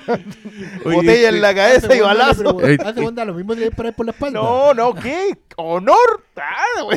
Yo quiero decir que este podcast está cada vez más bobo. No, pero estamos llegando a Bonanza. mientras no igual- lleguemos al vaquero cantante, está, Está todo bien. todo bien, está todo bien. ¿Cómo que no? Es donde hay que llegar. Roy Oh. Rogers, maldito. Oye, Belfast, weón. Pero ¿cachai que Belfast tuvo una segunda ola de es Roma gringa? Esa fue la segunda ola de Belfast. La de Ah, hostiles. pero que la weá literal. Ah, en blanco Bueno, y negro. La weá de los hostiles. Y porque los hostiles no la van a ver al cine, se la consiguen, la cuevanean y toda esa cuestión. Porque básicamente la ven como un check En el, claro, el para estado- probar su punto de que está sobrevalorada, de Oye, que no es tan otro- buena. Mira, el otro día yo leí un tweet muy indignante, pero de un nadie. Fue como un tweet que apareció así, no sé, no, no tenía ni De esas cosas que te la mandan pantallazos No, en los no, chats no, internos. No, no, este era, era mucho menos, era una weá mucho más casual, pero me cagó tanto la onda la weá. Decía, no me está gustando Belfast. Ya. El origen ya era un problema. Y lo, y lo dijo todo, ¿o no? O sea, la estáis tuiteando Exacto. mientras, Mientras estáis viendo la la película. película. Ya, pero eso, es hermoso igual. Yo y- encuentro precioso es- No, ese tweet pero en, yo- en yo- la definición. Yo de leí un- esa weá y sentí como. Porque al tiro me imaginé como el. En las mismas. Me quedé dormido. Mala la weá. No sé, empiezan a aparecer esas weá. Te aparecen. El otro día seguí un largo hilo de una persona que hablaba sobre Licorice Pizza. Y como en la respuesta número 7 decía. La tuve que ver como en cinco partes. Mm. Y ahí yo dije. ¿Por qué no partimos por ahí? Me acuerdo de ese hilo. Me dices al principio, yo no, yo- no, yo no me- molesto. no pierdo tiempo leyendo No pierdo esta- tiempo tratando de entender. Somos muy no visionados responsables. Es lo único que pedimos. Es Y- lo único que Y es porque además no es obligatorio, pues. Si ya sí. ¿Por qué te sentáis a ver una película que no querís que te guste? ¿Cuál es la idea? ¿Será eso? No, yo- Mira, yo te diría que no es el 100% Tú decís de, que llegan- pero ah, el sí, 80% es, la, de la Es que, puta, conversación eso, lo hace, por eso. eso lo hace la, la omnipresencia de la weá. Sí, Porque po, podáis sí, ver la weá con un clic. Entonces, ah, Claro. voy a ver de- eh, qué weá es lo que Y están por hablando. eso West Side Story fue una conversación limpia durante un mes y medio. Limpia. La conversación de West Side Story fue pura Claro. hasta que llegó al streaming. El Cuando llegó al 100% streaming, El 100% de esa audiencia Es cero verdad, fue gente que se predispuso, que fue a comprar su entrada, que, que quería ir a verla, quería ver con qué se iba a encontrar. ¿Cachai? o sea, para mí, para mí la, la- el, el segun- yo ya he visto tres veces West Side Story. La segunda vez cuando la fui a ver al cine, cuando me la repetí en el cine, yo fui al placer. La primera fue el impacto. La primera fue el chachazo de no puedo creer que este tipo haya hecho esta cuestión a este nivel. Lo conversamos en el podcast. Yo la fui a ver después del, del podcast. Y después ahora cuando la veo, la veo en la tele y empiezo a recordar un poco la conversación a propósito. Creo que cuando muestran el plano secuencia mucha gente estaba fascinada con el plano de entrar en el gimnasio. Sí. Eh, y que gente lo denostaba, así como que lo sacaba y decía, loco, pero por favor, el plano de Goodfellas es mucho mejor. No estáis entendiendo No, cómo po, funciona. No está entendiendo. Y después salió del toro que si hay algo que yo no he perdido por don Guillermo el Toro es el respeto a su afición cinéfila. Sí. El- el- Cinéfilo fino. Es, eh, claro, el, el sombrero de copa y pipa. Eso es lo que- y se mandó un hilo hablando Hilo de la que es. Sí, maravilloso porque no era solamente decir esto es un buen plano secuencia. Claro. Es que te está contando con los personajes en esta pasada. Y sin, y sin no obviar eh, toda la cosa técnica. Porque Del Toro no es un guan que, que, que esté sentado viendo películas, es un guan que las hace. Bueno, me acordé ¿Está mucho lo de Soderbergh sobre George Miller. Oh, Que, que era, Soderbergh decía, ¿cómo Cresta hizo esto? sí. O sea, esa, esa pregunta cuando se la hace un director con una carrera gigantesca que dice, ya, esta secuencia tuvo que haber agarrado la cámara, pasársela a alguien, subirle una grúa, levantarla, tener el blocking perfecto de todos los actores, hacer la secuencia de baile, dirigirla, cambiar la luz en este... Eso, cuando lo ve un director, tú decís, ya, él lo está viendo a nivel técnico. Pero a ti te impacta visualmente. Tú quedas como... Y por eso el descubrimiento del plano invisible, del plano secuencia invisible, que el otro día me dieron un término que se me olvidó, que es como la, la pasada de la cámara. Tiene, tiene otro término más antiguo. Y claro, tú lo podés rastrear desde Tiburón, desde el duelo para adelante. Sí, y que también es, es- es bien de cine clásico. Sí. Lo que pasa es que creo que Spielberg, siendo de esas personas que también me- yo puedo resumir en esta frase a todos los cineastas que respeto mucho, las personas que escogen hacerse la vida muy difícil. Em, porque claro, esta weá la hace, eh, no sé, vos, David Lean en, en películas, no, no en sus épicas, No, sino que en películas no. como, en, en su fineza de director más, lo hacen en escenas íntimas. La, la etapa bueno británica que le dicen. Que es que- mentira, porque en claro, realidad todos claro, son todos británicos. eh, y y después se desata, pero claro, Spielberg como que ambiciona hacer esas weas con secuencias de acción, Mm. Con weas con efectos especiales, y en el caso de West Side Story con, No, con todo lo que se te pueda no. imaginar, con todo lo que se te Sí, cruza en la el cabeza. ejemplo que diste en el podcast anterior, o la anécdota en realidad, de que cuando vio, o Spielberg vio eh, la, la masacre de Texas, una de las razones por la que terminó trabajando con Hooper fue porque él necesitaba saber cómo ¿Cómo habían había hecho el plano en que la cámara pasa por debajo del columpio. ¿Cachai? Y la respuesta era tan simple como un buen le pasó la cámara y sacaron el Sacaron el columpio. columpio. Sacaron el columpio en el momento Había en que la esperando para sujetar el columpio. ¿Cachai? Esos oficios que, no sé, pues la otra vez me pasó que estaba viendo yo eh, Notorious de Hitchcock. Y Notorious tiene un plano Oh, tiene una que es una weá. A ver, voy a ¿Cuál- tratar de describirlo. El de la cámara que baja la escalera. Esa- Ya. Entramos a un salón de baile de, de época, ¿ya? Donde hay una gran fiesta. Y obviamente entramos con los protagonistas que están en la parte de arriba de la escalera que baja en círculo, como en los viejos salones, hasta eh, el, el- el bowl, ¿cachai? Donde, donde bailan, donde lo La cosa es que Hitchcock, y lo- se, lo, se lo explica a Truffaut en un momento, en el libro, le dice, yo tengo que establecer un, primero, motivo para hacer motivo va a esta hacerlo. yo tengo No que no establecer un pacto de confianza con mi espectador. Y lo que yo quiero mostrarle a mi espectador es que mi protagonista, la Ingrid Bergman, tiene una llave en la mano. ¿Ya? Y esa llave es la llave de una cava que le permite a ella acceder a unas pruebas del misterio de la. Claro. Entonces la cámara entra con nuestro protagonista al, al inicio de la escalera y se va haciendo un zoom desde arriba, pasando por todo el lugar, hasta llegar a la mano en primerísimo primer plano de Ingrid Bergman con la llave. Y esa weá no se corta, no tirita, no tiene una grúa mecánica, ¿cachai? Y llega hasta un enfoque perfecto para decirle al espectador, amigos, dentro de toda esta escena que ustedes han visto, todo este plano general, recuerden que nuestra protagonista tiene la llave en la mano. Para mí ese plano, el de, el de la escalera, que, que es muy celebrado, y la secuencia final con Cloud Rains en la puerta, son de esos momentos, son, son de esos momentos en donde tú decís, la razón por la cual Hitchcock llegó a ser considerado un maestro está en esto, está en la capacidad para que la cámara te explique todo lo que tú necesitas saber de Exacto. la película.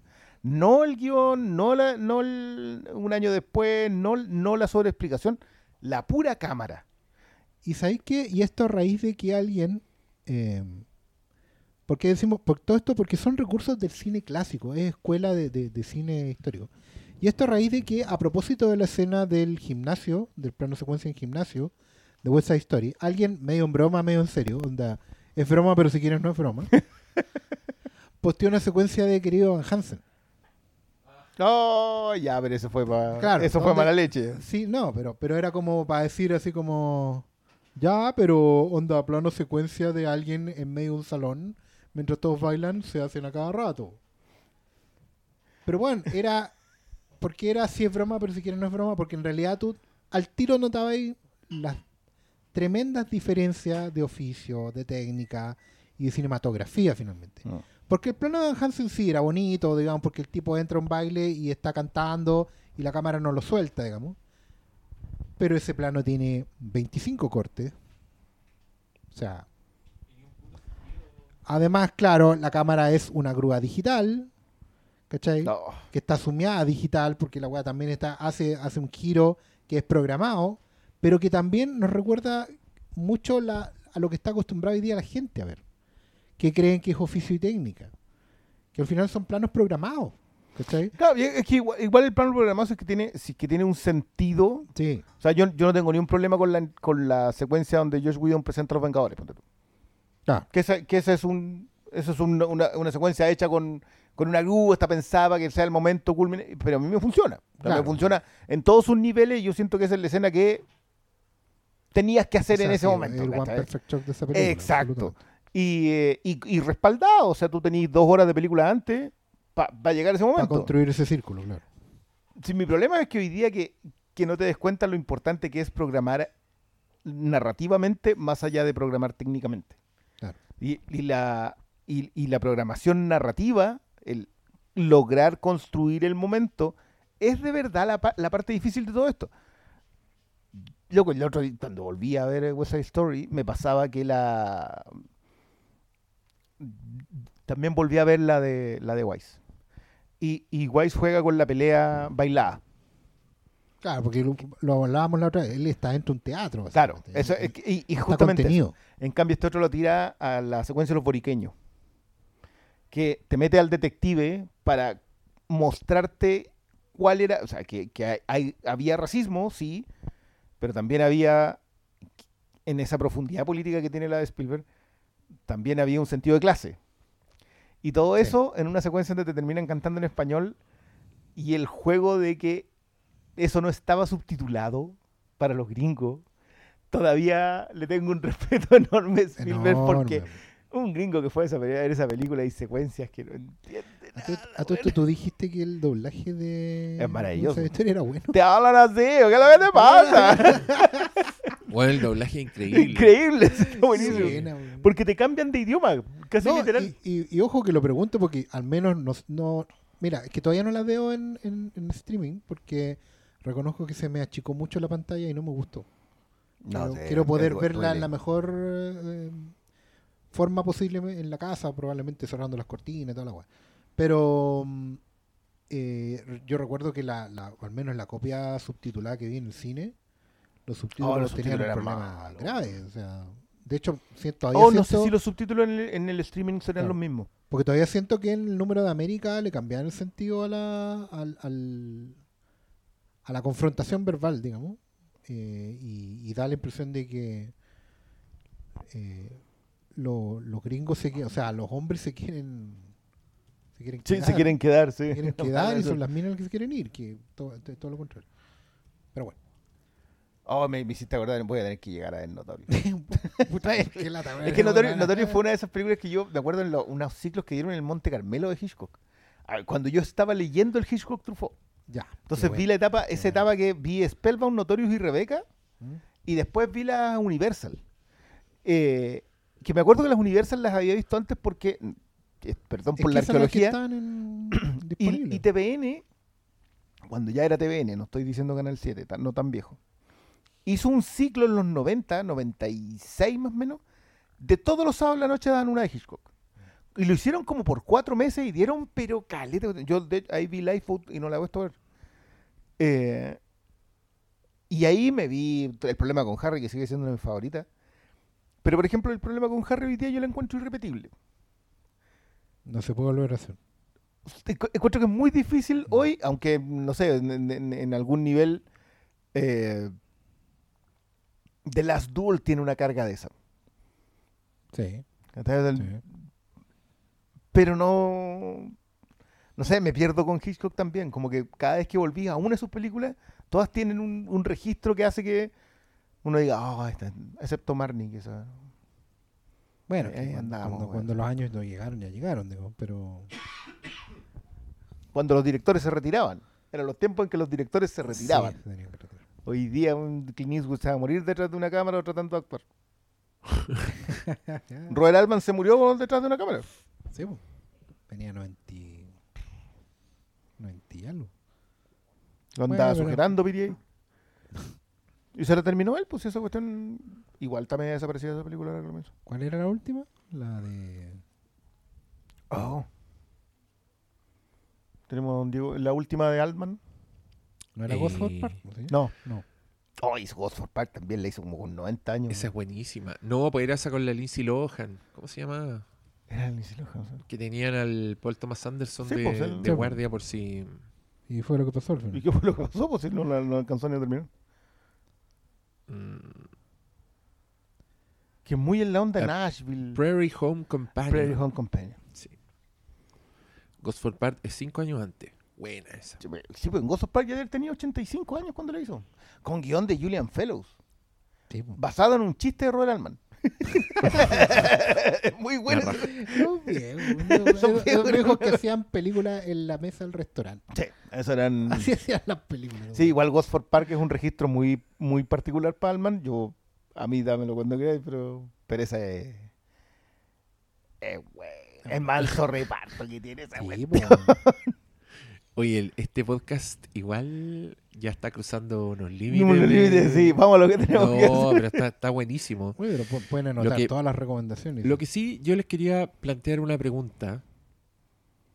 ¿El cinéfilo está condenado a llegar a la etapa ya no las hacen como antes y no salir nunca más de ahí? O sea, si, si me lo preguntáis a mí, yo creo que no. O sea, yo creo que hoy día depende de nosotros volver a fascinarnos con el cine de- dependiendo de dónde venga. Yo, yo, yo creo que ese, esa conversa que tuvo John Ho con la audiencia, superen los subtítulos y se van a encontrar un mundo nuevo. Yo creo que uno tiene que superar las propias trancas de lo que está viendo. Yo comparto harto lo que dice mm, Schroeder y lo, lo he comentado varias veces a propósito del, del nivel de las audiencias hoy versus el nivel de los cineastas. Yo creo que hoy día tenéis cineastas tan talentosos como los has tenido en 50, 60, 70, 80, 90, en todos lados. Eh, pero hay.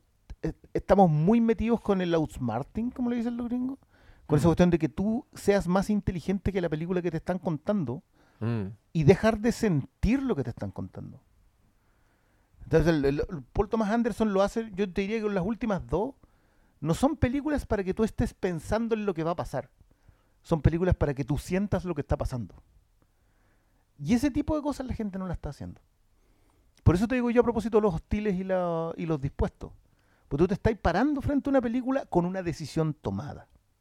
Y es algo que hemos venido conversando en el podcast muchas veces. Y algo que nos pasa a todos, en todos los niveles. O sea, yo me paro frente a una Marvel con una disposición. Si esa película me sorprende, lo que me pasó a mí con Chang-Chi, por ejemplo, que yo entré y dije, oye, esta cuestión está buena. Después se terminó convirtiendo en una Marvel y ese es el juicio que tengo. Pero yo tenía una disposición, entonces vencer la barrera es más difícil. Sentarse en el cine con la mente dispuesta es el desafío para que no valoremos más porque las vimos en otro estado. La verdad que yo te decía que terminó la década de la nostalgia con los 80 y ahora viene la con los 90. Vamos a empezar a valorar películas que en ese momento eran ahí nomás y que hoy día las vemos y decimos, "Es que no era ahí nomás, era muy buena. Los 90 van a tener esa dificultad, entramos en la década en donde vamos a em- agarrar todo ese cine y lo vamos a elevar, que puede que tenga mérito, ¿ah? Yo no, no estoy diciendo que no. Pero siento que si no queremos llegar a en mis tiempos esto era mejor, la única opción es seguir abiertos a lo que te está Pero- entrando. Hablando como más específicamente, creo que siempre sale en nuestras conversaciones espontáneamente cuando hablamos cuando hablamos de los de, de los biopics de, de- de las películas musicales como si- siempre fuimos más para atrás ¿cachai? como diciendo wow en, e- en esta época eran distintas eh, las películas en esta época eran se, se abordaban desde otro punto de vista me pasa cuando pienso en las películas de los 70 punto. como en las weas en las weas que eran súper taquilleras en los 70 Ah, en, en- en todos estos flujos y siento que inequívocamente me, me- me siento lamentando que ya no se hacen cierto tipo de películas, ya no se hacen de cierta forma, ya no se aprecian de cierta forma y, ahí, y ahí es está. distinto. Ahí está qué. en, si se aprecian de cierta forma. Es que creo que se dan las dos cosas.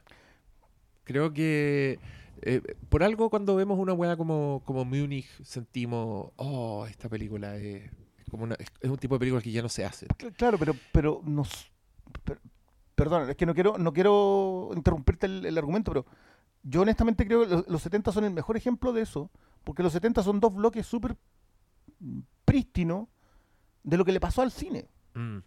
Entonces, tú tení- tenías a Sidney Lumet que no abandonó nunca el, el tipo de cine que él hacía.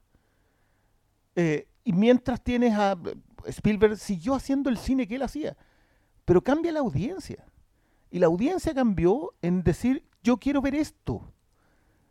Y no es culpa de los artistas entregárselo o no entregárselo. Sí, en verdad yo no, yo no tengo argumento. Yo estoy, estoy haciendo preguntas porque me he encontrado. Mira, hace poco también vi Starman. Una de. La de Carpenter. La de John Carpenter. Y. era una película de género. Una película. Un romance de ciencia ficción. Muy. Bueno, en, su momento me acuerdo haber leído muchas apreciaciones de John Carpenter y haber dicho, oh, John Carpenter se puso, se puso dulzón. Como que quiso hacer una weá que no era de él. eh, quiso jugar a ser Spielberg haciendo como una, una sentimental, etcétera, etcétera. Y, el otro día la vi, igual una película que se toma tanto tiempo en presentar a sus personajes, en hacer una weá como con un tono único, como la búsqueda del tono.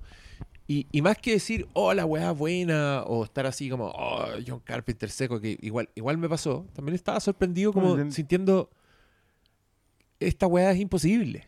Hoy día no se podría hacer esta película. No podría, no podría ser como un- una película de harto per- perfil con, con estrellas, porque igual eran medio estrellas esos weones. Era una película de, de primera división, Sí. por decirlo de alguna forma.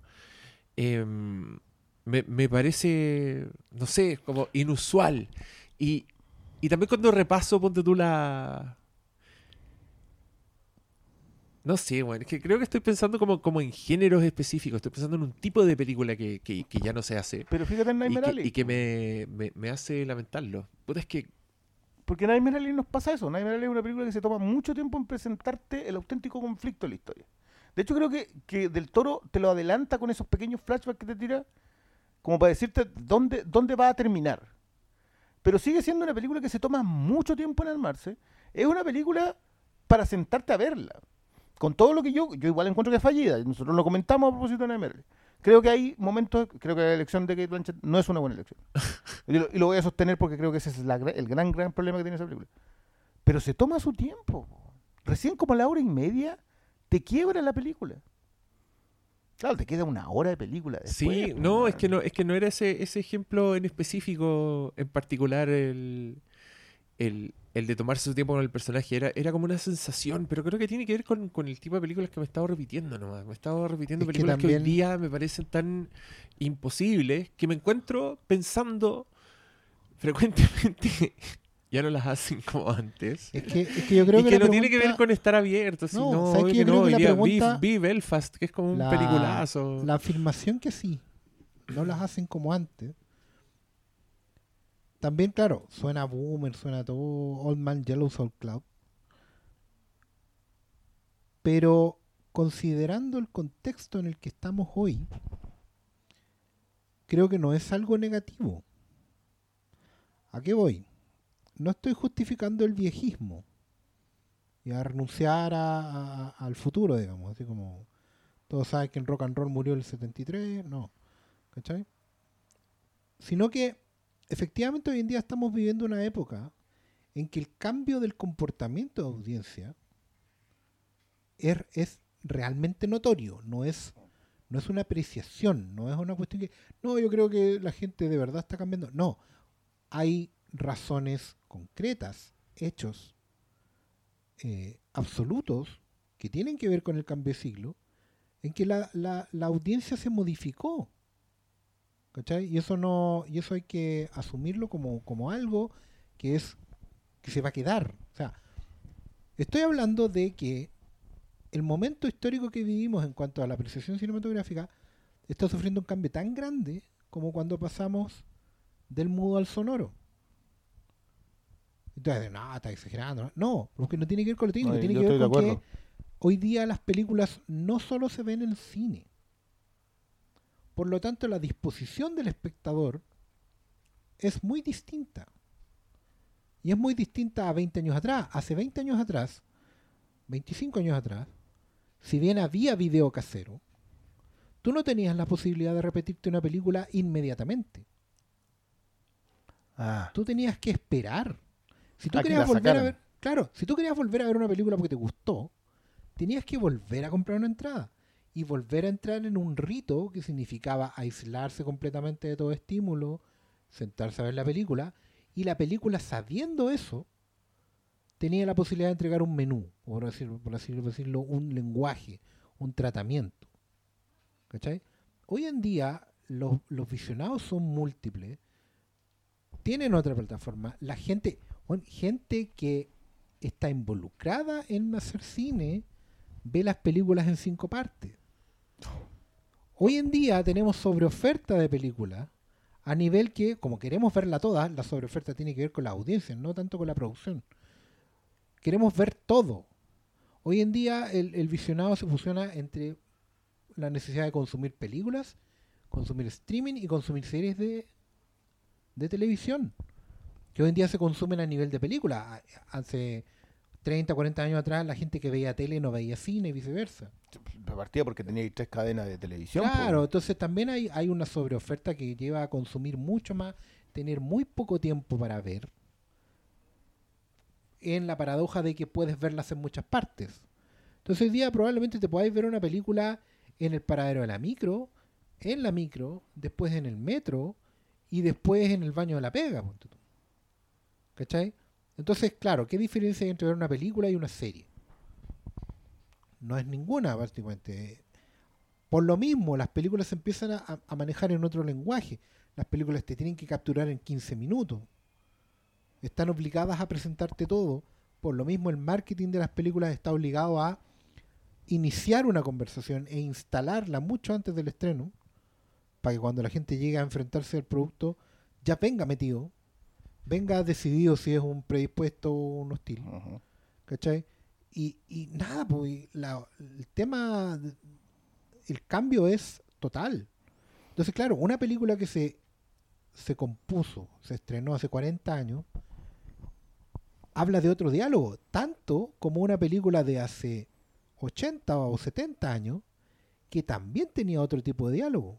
Cuando las películas, a mí me pasa mucho, con, la gente sabe y tiramos la talla, que es mi favorita, no sé, por los monstruos de la Universal, todo, todo el cine Humphrey Bogart, eh, el primer Hitchcock.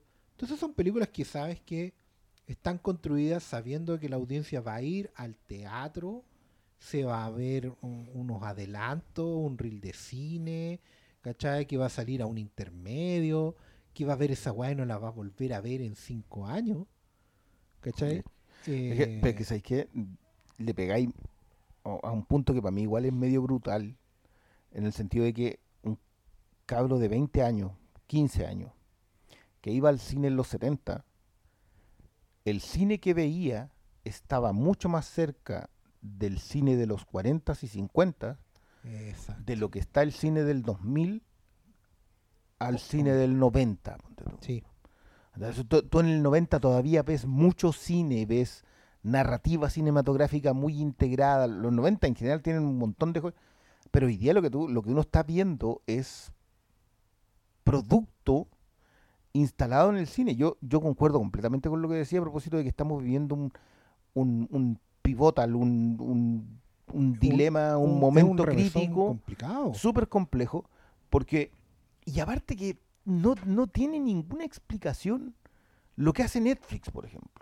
No. De ir y hacer Power of the Dog, de ir y hacer Tic Tic Boom, de ir a hacer... O sea, vaya apuesta por cineastas para hacer películas que no van a ser vistas en los cines. Mientras que los que están instalando las películas en los cines están haciendo productos que no tienen nada de cinematográfico. No. Entonces, yo no sé de aquí a el 2025, yo no tengo idea en el punto en el que vamos a estar. Pero sí siento que el compromiso de la audiencia cambió demasiado. Lo, lo de ver películas en cinco partes, amigo. Claro, pues entonces es como... A lo mejor la flor la podéis ver así, pero no otra cosa, ¿cachai? es como, claro, y sabiendo que el comportamiento de la audiencia es así, evidentemente los productos van mutando. O sea, mira, ¿sabéis qué? Yo sí te banco que intentes ver una película cinco veces. O sea, es que no pude, tuve que intentar verla cinco veces. Claro. Te lo compro, te lo aplaudo. Pero si la viste en cinco partes, no puedo. Son Claro. cosas distintas. Claro, y aparte que yo también puedo entender, eh, y me parecería válido en el contexto actual, si empiezas a ver una película y la abandonas, Sí, porque, pucha, no, no, No- no resultó y ok, se puede. ¿Cachai? Que es como la conversa que, que se tenía antes de si es válido o no salirse del cine. ¿Cachai?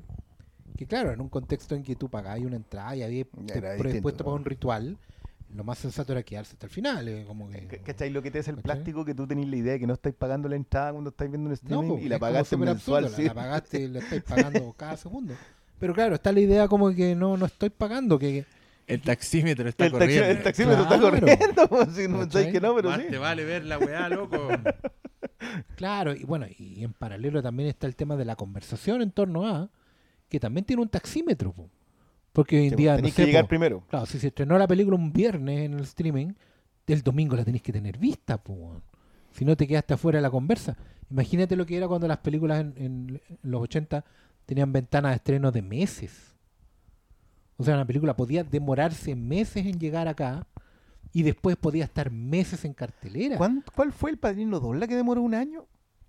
¿O fue el. Exorcista? No, Es si que- fueron es así que como... esas películas que le pegó el golpe entre medio, Sí, acá no había cine básicamente. Y claro, se fueron corriendo, pero también era porque las películas aguantaban, tenía ahí dos pantallas para darla, y una película le iba bien y aguantaba tres meses, po, y las otras O haciendo sea, la fila. esta- estamos en esa situación porque a pesar de que hay harta sala, hay hartos títulos para ver y las salas están de alguna manera tomadas siempre por un gran estreno y los aforos todavía son limitados. Entonces igual es... que pu- ese, puede- ese es otro factor que vamos a terminar de ver cómo se modifica. Que también estamos viendo que, que- que las salas de cine, por el negocio, que no son caridad, digamos, ni centros culturales, finalmente van a tener que tomar alguna decisión de ver cómo vuelven a llenar las salas de cine. Y bueno, y si las salas de cine se llenan con una sola cosa, probablemente terminar Probablemente dando no- una no- sola cosa. Es que. Es que yo, por eso cuando, cuando el Diego lo dice, yo encuentro que el- es súper compleja la conversación. Hay como demasiados elementos. Están las audiencias, están los cinéfilos, está la industria, está la industria de distribución, las salas de cine no son parte de la industria productora, son parte de la industria distribuidora. Está que las industrias distribuidoras a su vez están contaminadas por el streaming, están contaminadas por la fórmula en donde te dejan, eh, te, te colocan una película que a su vez está contaminado porque la serie de televisión tiene tan invadido el concepto de que hoy día el universo, los dos universos más populares de la historia eh, cinematográfica comparten series de televisión y cine. En Claro. donde no puedes hacer realmente divisible, Ay, sí. narrativamente hablando, No. ninguno de los dos productos. secuencialidad total y y no y el otro eh, y el otro factor que estaba viendo que, que también es para meterle más eh, ingredientes a esta olla a presión porque lo es. Así es todo momento de cambio es una presión. Es que hoy en día además tienes la posibilidad de en distintos soportes incluyendo las salas de cine repetirte material clásico. Que, po, porque antes bueno antes no era factible volver a ver una película en cine a menos que algún coleccionista privado tuviera un rollo 35 milímetros de... a eso hay que darle las gracias al señor Cameron.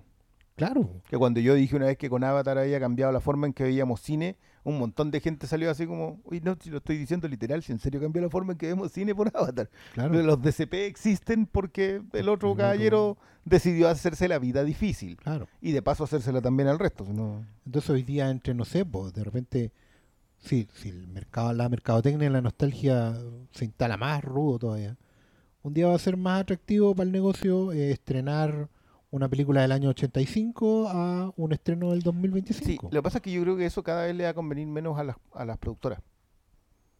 Entonces eso se va a volver más complejo por el apartado de las licencias. El, el, el control que tiene Disney, por ejemplo, sobre sus licencias, tiene a los cines en Estados Unidos bien complicado. Porque los cines en Estados Unidos sí viven harto del restreno. Ellos tienen una cultura del restreno que nosotros todavía, nosotros estamos recién empezando a ver.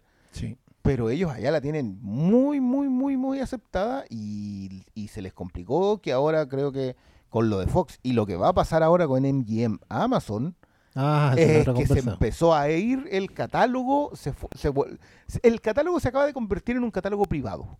Sí. Catálogo que ya había, de alguna manera estaba público, volvió a privado. Entonces, son, son demasiados factores. Entonces, yo, yo no sé si la aceleración del, del Diego sea abordable desde todas, desde alguna, o hay que juntarlas todas y no sé. No Sí, sé dónde vamos a terminar. Yo, yo, claro, yo eh, a todo eso, por eso voy No a que sé, no, puede no que sé si haya tiene una carga negativa. En este Sí, momento es como una ser. carga completamente neutra, porque no es como Sí. que alguien podría acusarte de boomer por encontrar que todo antes se hacía, ya no la hacen como antes, Porque bueno, es un hecho, es un hecho de la Claro. de científico. No, no es una weá, no Sí. es una apreciación. Efectivamente, antes las películas se hacían de otra forma porque todo era distinto. ¿cachai? No es una weá que seamos viejos. Es, es un fact de, de la causa. Hoy día estamos en otra etapa. Tercera etapa, cuarta etapa, no sé.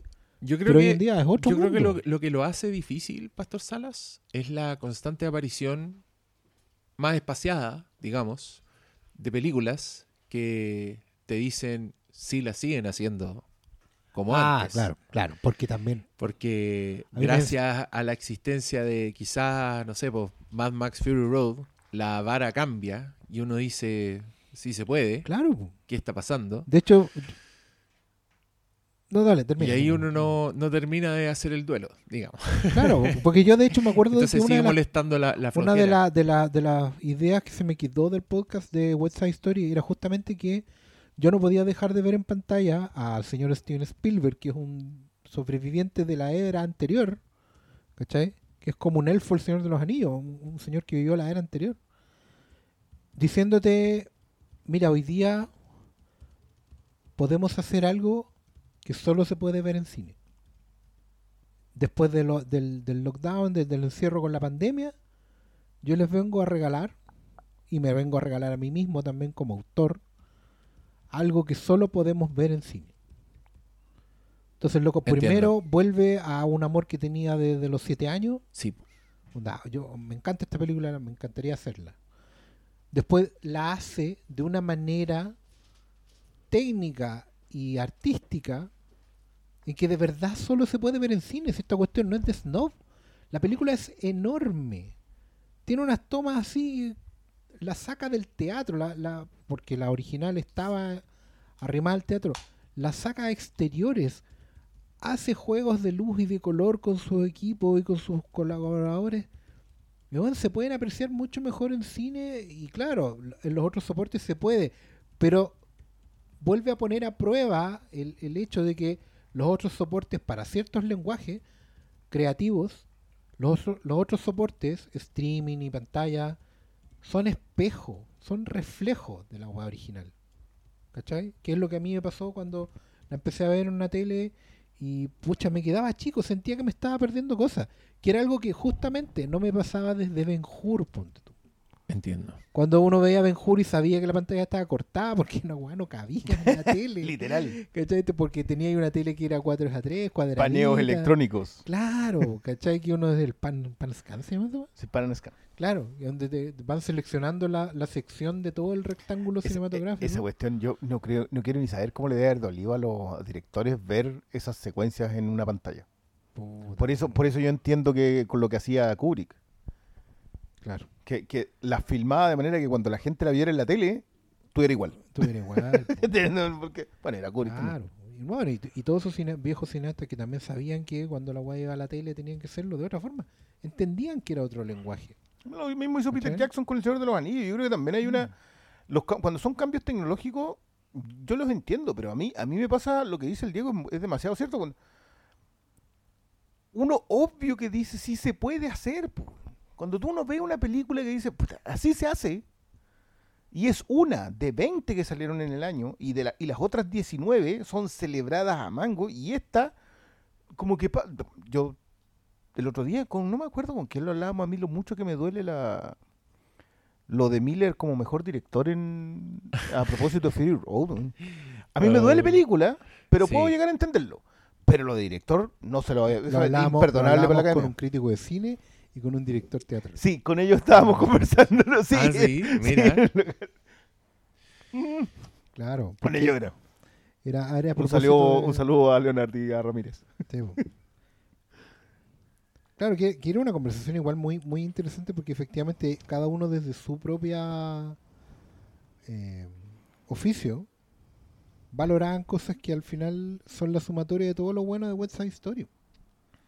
¿Cachai? Yo, Oh. yo a propósito de esa conversa después como que busqué la escena del, de América, toda la coreografía de, de América Es de no y que, que. Disney en, en su lobby para el premio subió a YouTube.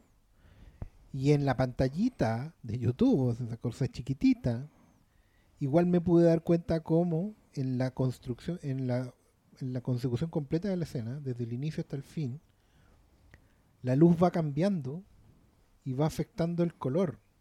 Entonces, a la medida que sube la intensidad, la escena se va iluminando. Para rematar con los niños en el. Claro, En y ahí calle, ya los colores son brillantes. Sí. Pixar, así. No, una los, weá- colores ahí ya. Que, que Bruno ni que nada. Ahí tenía Claro, encanto. ahí ¿no? tení. No, no, la cuestión es. Eh, joven, ¿lo, ¿va a dejar un solo Charquicast o lo vamos a dejar en- en- enganchado?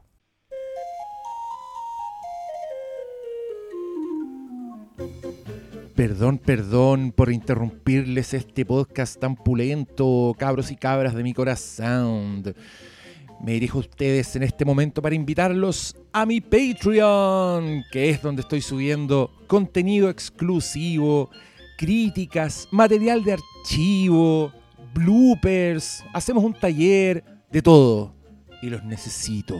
Estoy haciendo cosas muy entretenidas allá que ustedes se están perdiendo. Así que los espero en www.patreon.com slash Hermes el Sabio. No se arrepentirán. Y si se arrepienten, ¿qué tanto? Se salen de la cuestión. Yo los perdono. No lo olvidaré, pero los perdono.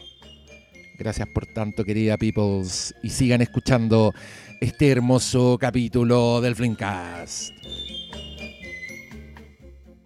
Eh, no, conversemos un ratito de, de Red. De ¿Les parece? ¿Turning Red o Turning Red? Red. Turning Red, puta, es que le pusieron Sí, Red pusieron en Red, Latinoamérica. no, no- Cosas que uno no entiende cuando Pero- tiene el nombre en inglés. Como Wi-Fi Ralph. Sabias decisiones. No entiendo por qué ¿por estás cuestionando esto. no sé. Tiene yo- unos títulos brillantes.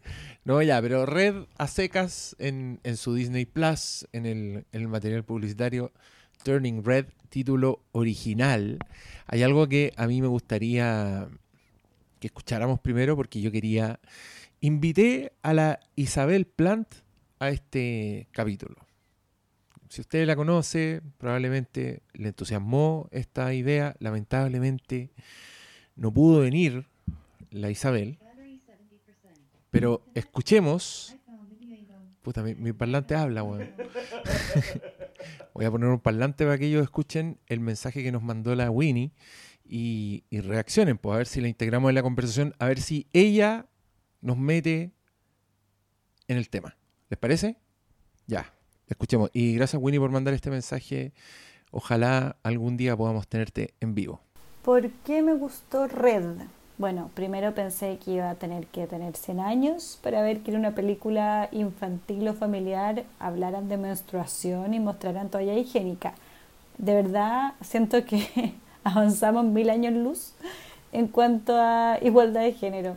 Pero aparte porque es divertida, porque muestra súper bien ese traspaso de niñez a adolescencia, despertar de la hormona, las amigas son simpáticas, la protagonista es perna, pero no por eso es solitaria ni nada por el estilo. También hecho los personajes secundarios, las tías son muy chistosas.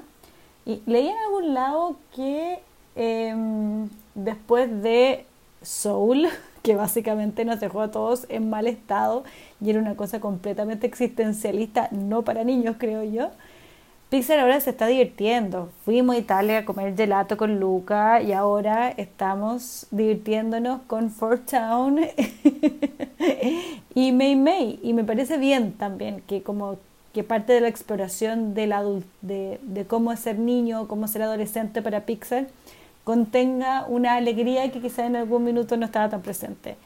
Pero por sobre todo, no sé, creo que todos hemos estado ahí, todos podemos ver a los que están ahí también traspasarse eh, de niñas a adultas y es demasiado chistoso. Entonces está bien como tomarlo en cuenta con seriedad, pero también demostrar todas las cosas divertidas al respecto.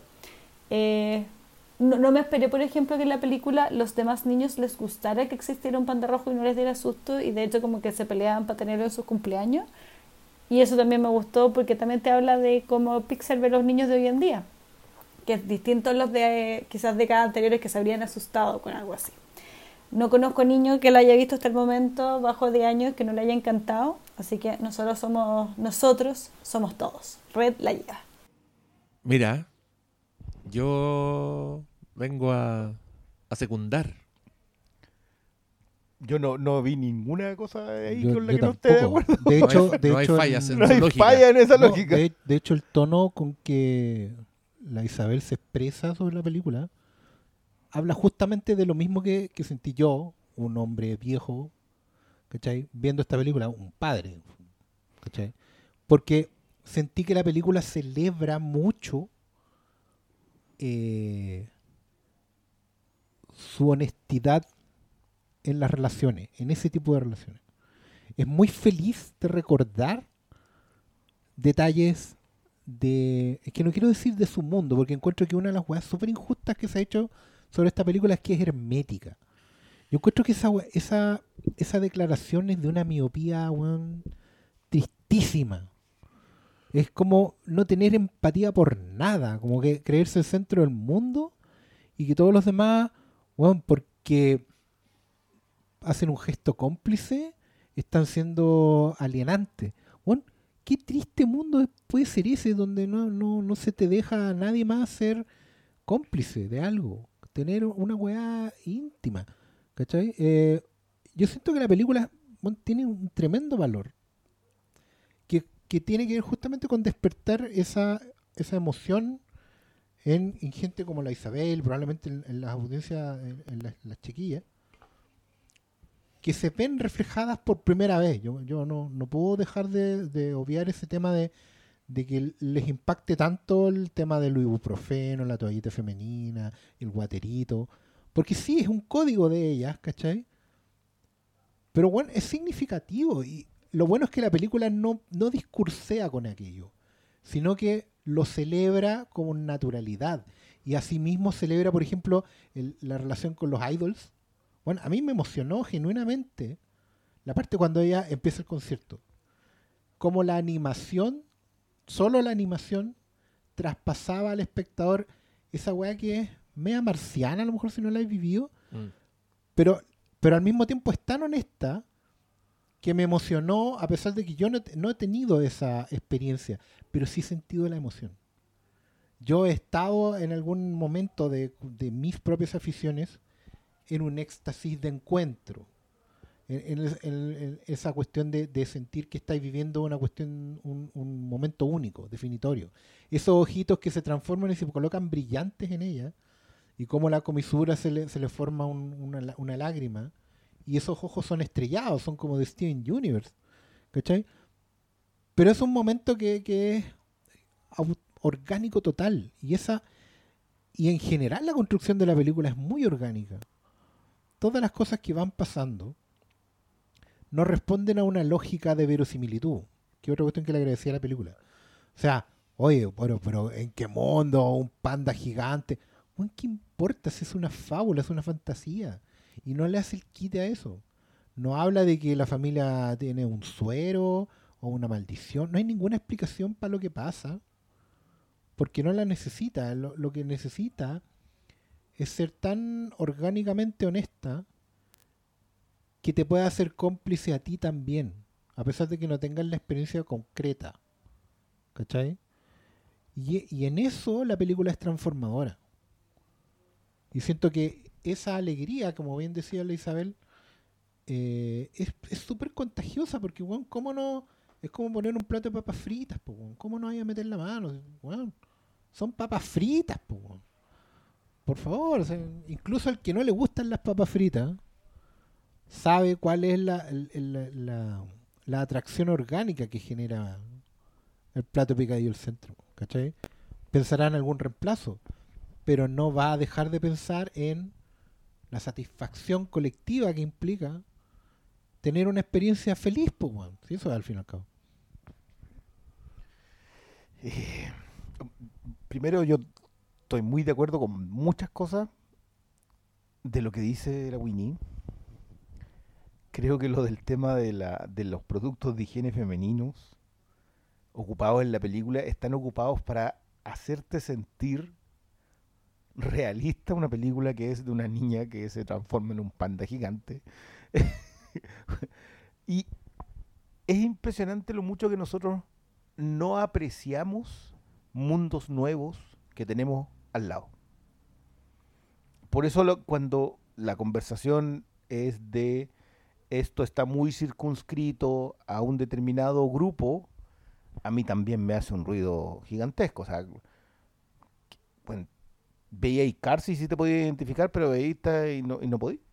No, no, eh, que, que Qué ridículo. eh, me, me supera un poco esa, esa conversación. Y, y quiero decir también que, el- que el- este nuevo bloque Pixar, yo no sé si ustedes vieron alguna vez de que, de que Pixar era, ¿qué pasaría si XX tuviera sentimientos? Los juguetes tuvieron sentimientos, los, bichos tuvieran sentimientos, los monstruos, pesadillas tuvieran sentimientos. Y termina en qué pasaría si los sentimientos tuvieran sentimientos, o si las emociones tuvieran sentimientos, que fue eh, Inside Out, que fue intensamente. Y ter- termina ese bloque ahí, y empieza el bloque de, de la revolución. Ah. Que, que empieza el bloque de rebelarse contra el sistema opresor. Opresor, colocando entre comillas, pero básicamente o generaciones anteriores o momentos en específico en tu, en tu existencia, que creo que en algún punto tiene su inicio en, eh, en Buscando a Nemo, sí. que es la primera en Ah, hay un- que hay- un- hay un, sí. un- un cierto coming of age en esa. Eh, pero si agarráis Luca, Luca se trata de eso, no vamos ni siquiera a hablar de Encanto porque no está incluida acá, pero también habla de eso. Coco, No, pero, Habla pero- de eso. pero estrictamente hablando de Pixar, sí. Porque de hecho, Unidos, que es una película absolutamente paseada y que es la película bisagra hoy en día, porque efectivamente. eh, fue la que, la parece- que entró con Disney Plus, digamos. Claro, no, y es no y, y también tiene que ver con, la, con, con el suelto de timón de Lasseter. Chipo. Si esta conversa es absolutamente. No, no podemos eludir el hecho Acá hay que de que hablar hoy de día, hoy día por fin con Red eh, el- las aguas se- se asientan de cierta forma en Pixar. Y sí, Red es una película, en su origen puede ser reactiva, pero es una reacción necesaria. ¿A qué me refiero? John Lasseter, fundador y, y del, y del equipo de, de los fundadores históricos de Pixar, con Pete Docter y Brad Bird y Andrew Stanton, todos hombres, todos blancos, todo lo Sí, Bird entra después. Salió, sí, pero salió por la puerta de atrás de Pixar, a pesar de ser el, el jefe fundador y eh, alma de la saga Cars. Sí. Dentro de Pixar, las películas de Cars solo existen por la obsesión de John Lasseter. No, si eso Sí, es- es eso un- no lo desmenten ni los de Pixar. Em, sale por atrás por comportamientos impropios, por una cultura muy, muy machista, muy patriarcal dentro de Pixar, reconocida por el mismo estudio y toda la weá. Y de un tiempo después de eso, las películas de Pixar sí anduvieron un poco a los tumbos, fue evidente, porque se descabezó el estudio, hubo que echar mano a la, chime- a, a- a la, a la cantera, por así decirlo. Gente que solo había hecho cortos tuvo que empezar a, debutar.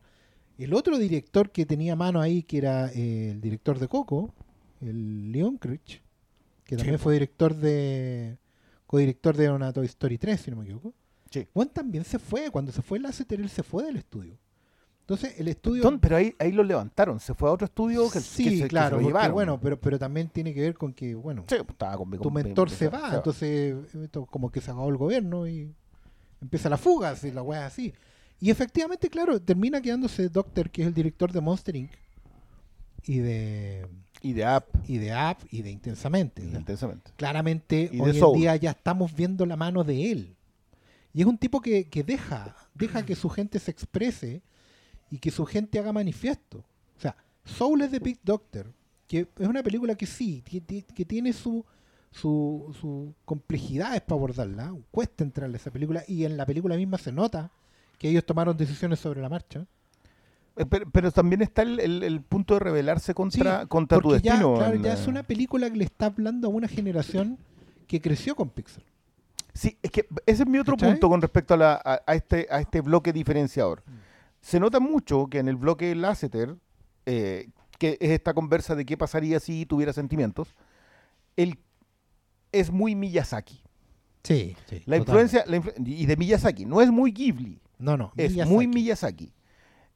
Y esta nueva generación vio más anime.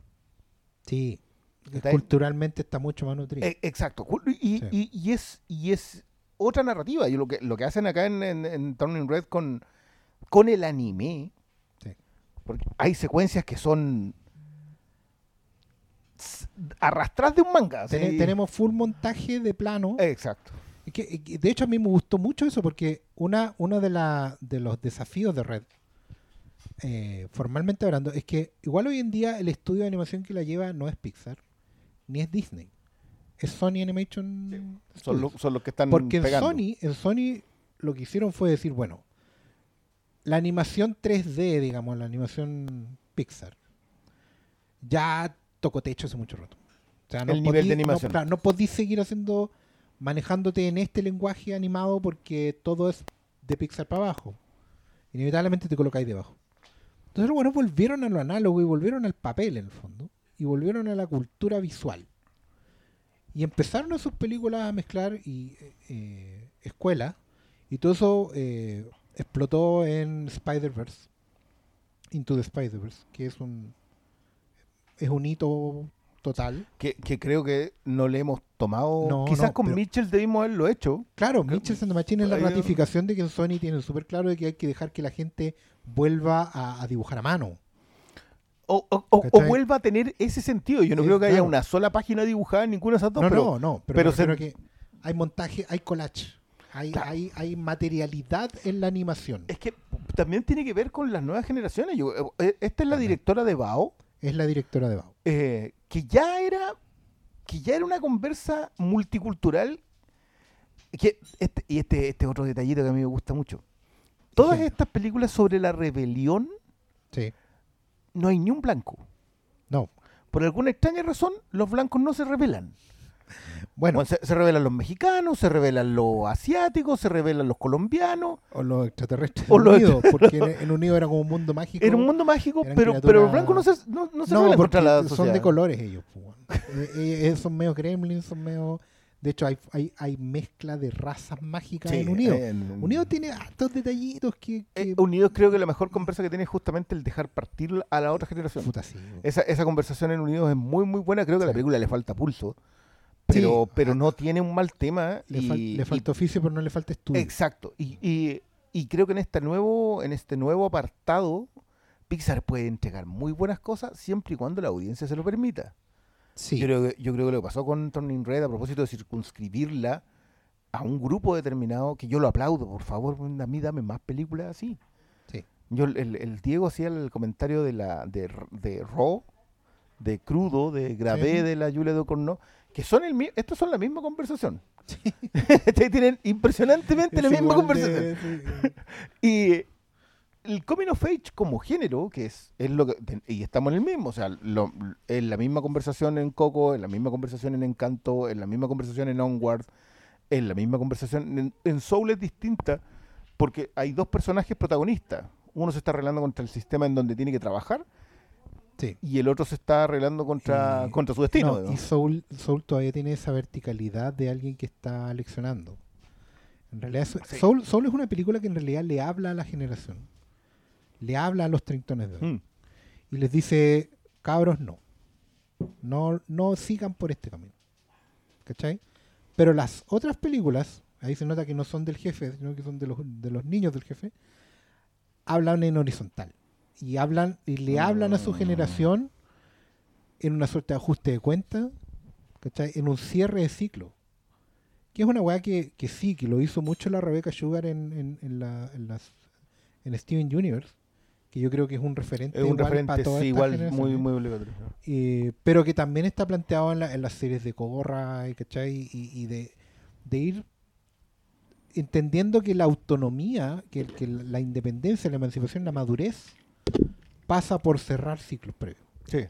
Y que, y que tienes costos también. Claro, y que tiene sus costos y que esos costos se deben pagar en pedir permiso y perdón. Sí. Que es una hueá que esta, gener- esta generación se quiere, se quiere permitir. ¿Cachai? De hecho, a mí me gustan mucho esos memes que, que van saliendo eh, a raíz de la película porque te hablan mucho de en qué parte le pega a la audiencia. Entonces, cuando empiezan a sacar la captura de la, de la mamá diciendo lo siento, y, así, y, y le ponen así como esto es. ¿Cachai? Pero también dicen Aquí esto es es- falso, porque... Claro, por- por porque la- no, que- onda, estereotipo asiático que jamás veremos.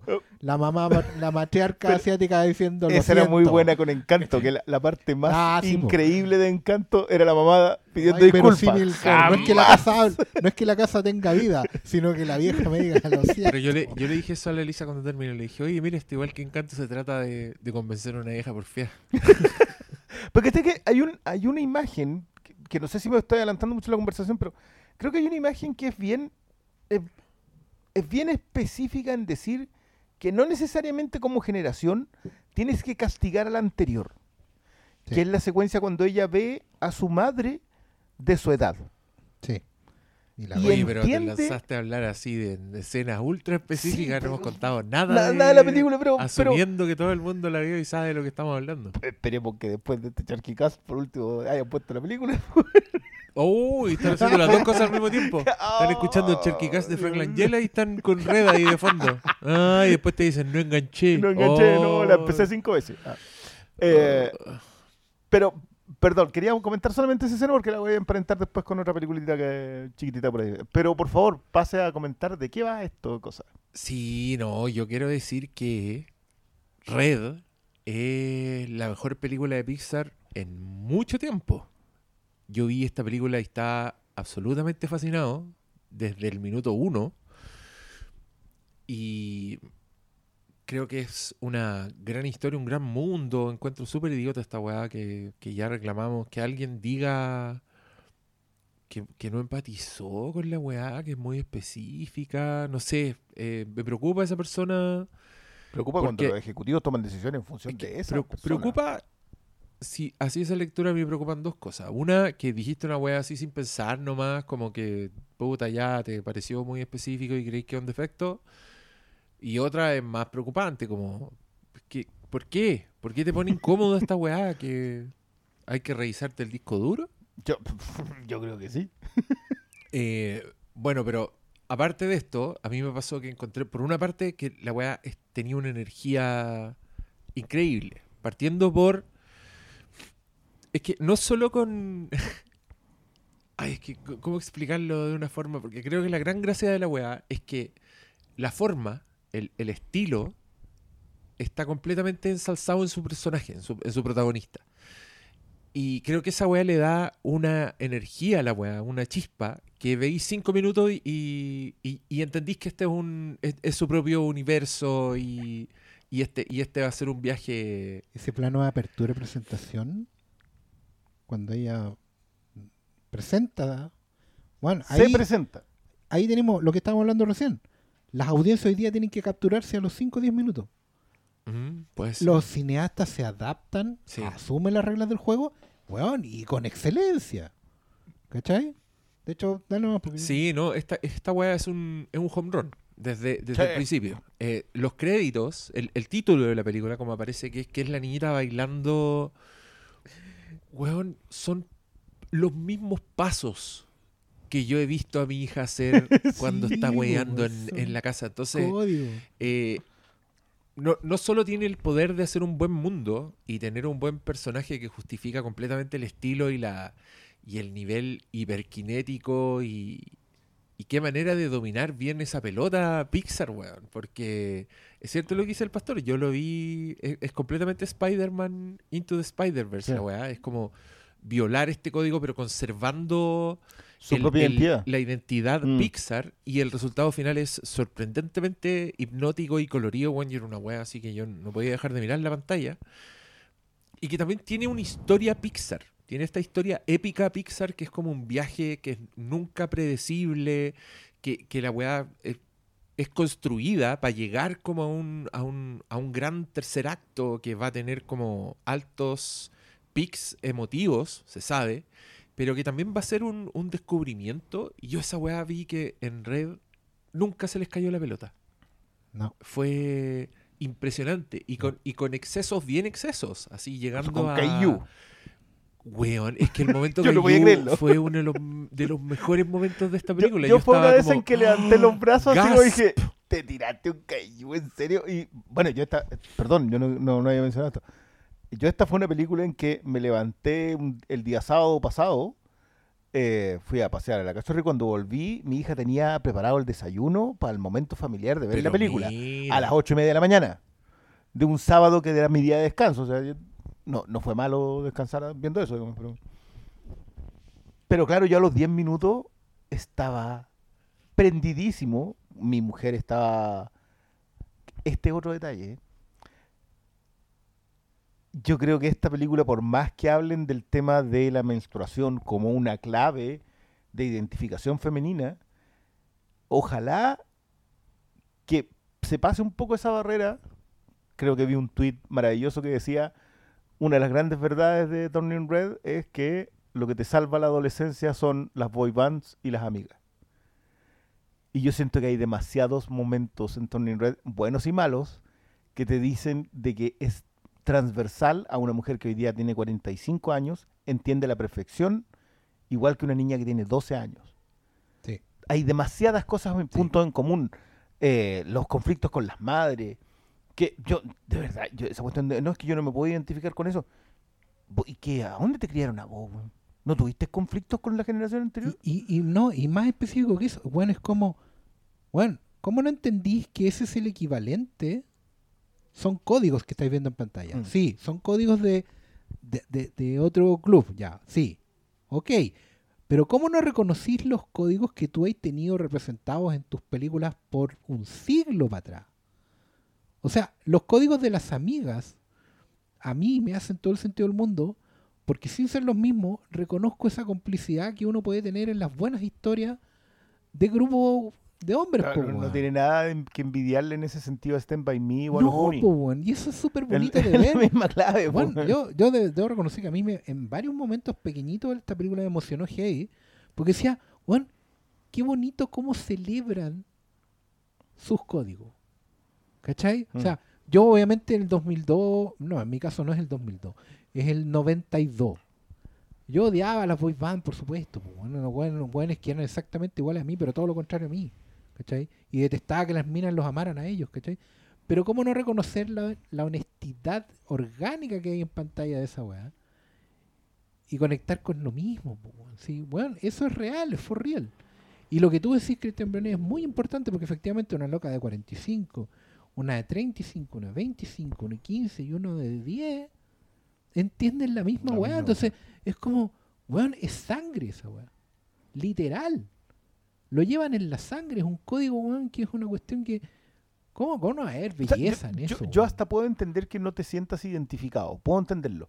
Pero en, en serio no puedes Ah. admirarlo. Es todo- que, es que uno. Puta, es que yo estoy muy en contra con esa weá del- sentirse identificado porque. ¿Qué es sentirse identificado viendo la película? Si, si uno no se siente identificado con. No, con- fue alguna ¿cu- foto ¿Cuándo tuya, te sí. sentí identificado? ¿De qué estáis hablando? ¿Qué? ¿No puedo ver Indiana Jones entonces? No me identifico con Indiana Jones, Sí, pero, no, me gusta la arqueología. pero sí vivo la experiencia. Lo tengo. Es que por eso te digo, el concepto eso- de, de admirar. y yo creo que esa weá están todas las películas bien hechas. Si no tenéis por qué ser un reflejo, weón, un espejo, que la weá apele como al general. No, weón, si al contrario. Lo que te fascina es lo específico, finalmente. Y, y creo que Pixar, y muchas películas que nos gustan, se regocijan en el específico y en el detalle. ¿Cachai? O sea, no, puta, agarremos una weá al peo así, Phantom Thread. ¿Qué weá más específica que un weón genio con ese ca- carácter culiado, ¿cachai? ¿Qué? ¿Te identificáis con ese weón? No, tenéis que haber cosido un botón para poder ver esa película, ¿no? pues, Qué weón, y- po, parte weón. del- del- de lo fascinante es como ese mundo, y yo creo que Red Mad tiene Max, una construcción de mundo que es súper buena, porque es la construcción es de ese mundo, sí. ¿cachai? Y de, y de ese sentir y de esa estética también. Y ahí yo vuelvo a aplaudir esta weá, porque, insisto, yo creo que Red es una película que se metió al, al alma de las cabras chicas y exprimió una weá porque, bueno, en, en- mi hija y en, y en la hija de mi polola causó como el mismo efecto, como que estaban así, sa- saltaban viendo la weá, eh, se daban vueltas, estaban metidísimas, reconociendo completamente el mundo y yo también dándome cuenta, Juan, la cagó que bien lee a, la- a las cabras chicas pasando por, por los accesorios. Los accesorios que usan las niñitas son weas que les sí. gustan a las cabras chicas. Tiene, recoge como toda esta estética, tanto en el micro como dentro del mismo mundo de, putas, de estas tiendas que venden weas kawaii, Sí, como esas- todas las- las gomitas, los gorros, lo- las orejitas, toda esta wea, el, el tipo de ojos que tienen esas weas, el, el tipo de texturas que tienen, si esas weas también son... Los eh, graffiti, los hay- stickers. prolifera el, el- el peluche y, y lo sea. suave, con lo cual tiene absolutamente todo el sentido del mundo que todas estas niñitas quieran tocar al weón. Porque eso es lo que eso es lo que siente eh, la Elisa cuando ve Red. Cuando la Elisa vio el trailer de Red, vio el mono, pensó así como ¡Ay, el mono! Entonces, y, y que en el macro también lo sea, ¿cachai? Porque en, en el. En, son en los detalles dentro de la película, sino que fuera de la película también, cómo está contada la weá, también meten eso. Y, y, y no suelta la atención de nadie. Y está tan bien construida que nosotros, de nuevo, los, Sí, pues eso lo- es- los padres, lo- los cuarentones, los señores completamente lejanos a ese mundo, incluso, como decís tú, vistos del, del otro lado, como Sí, po. detestando esas weas. eh, sobre todo uno que tenía hermana chica y escucha como, oh, que puta, tenías que mierda llevarla que a está ver, ¿no? Eh, la weá es, Bueno, no sé, yo, yo no siete, puedo, no puedo siete. dejar de, de acordarme cómo en su momento, en mis 13, 15 años, tuve que aprender a bailar coreografías de esos weones para poder bailar con la niña que me gustaba, po, pues, weón. Weón, si uno tenía que aprenderse esas weas. Porque si no, weón, la weona no te iba a pescar ni. O sea, de hecho, la, la- la gran conversación a propósito de que ah, uno termina en la, en la música supuestamente rebelde, justamente porque quieres estar en las antípodas de eso otro que es popular. Así que, que Sí, es claro. porque te oscuro y te poní darks y todas esas cuestiones. Pero, pero eso, ¿cómo no vaya a poder ver un momento entre el paso de la niñez y la adolescencia? Aparte que está tan bien hecho. Es como el, el- el bombazo de las hormonas al dibujar. Claro, Pues esa cuestión es brillante. así como, ¿de, qué me- ¿De quién me están hablando? De este personaje que si a ti te gusta. No. No, nunca. Y de repente empezás a darte cuenta que sí. No, ¿y ¿Cómo, te llevan ahí? ¿Por qué se parece a Tantito? La buena, la, la buena habla contigo y en el fondo te va recordando toda la experiencia. ¿Por qué se parece a Tantito? No, no es él. Pero bueno, sí, el brazo aquí y allá. Esa weá para alguien que, que, bueno, el proceso completo de- del paso A y después sabiendo que no es, pero entendiendo que todos los demás lo están viendo y ella empieza a sudar porque sabe que No, y lo va de a quedar lo la de la mamá, porque la weá va a escalar porque... Lo de la mamá en el almacén y esa cuestión, yo Ah. sentía que habían el- los, los momentos en que tus papás te hacen pasar vergüenza, que es una pieza fundamental de criarte. Sí, po. En algún punto tus papás te tienen que... ¿Cómo no puedes en- entrar ahí? Yo, yo y, y volvemos acerca de la conversación de las audiencias, que yo creo que en esta pasada es muy bueno ignorarla. Porque como esta fue estreno mundial, la conversación, la segunda conversación está mezclada con la primera conversación. Claro, entonces- Entonces, como que sentí que dejemos que baje un poco. eh, vamos a ignorar cualquier tipo de conversa, pero la celebración de esta película me ha gustado mucho. Sí, es que, Como que, como que siento que está justo en la tecla correcta, porque crearon tan bien un mundo, y no estoy de acuerdo con lo que dice el Diego, el mundo de Turning Red, el- ese Toronto multicultural en que el guardia de la, del colegio es un SIG, que, está- que tú lo ves pasar nomás y como que está armado de ahí, y, y ellos son como del barrio chino, y, Sí, y sí, hay sí. latinos, y, allí, y la, la amiga es india, pero se mueve como negra, que, y que es genial porque se mueve, igual se mueve como...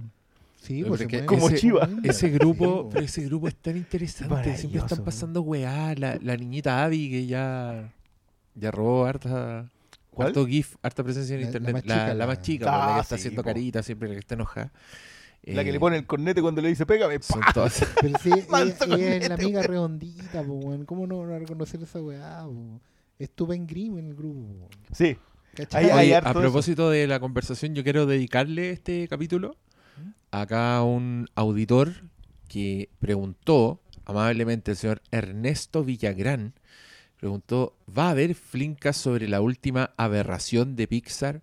¿O cómo ese estudio y Disney se han convertido en una factoría de caca?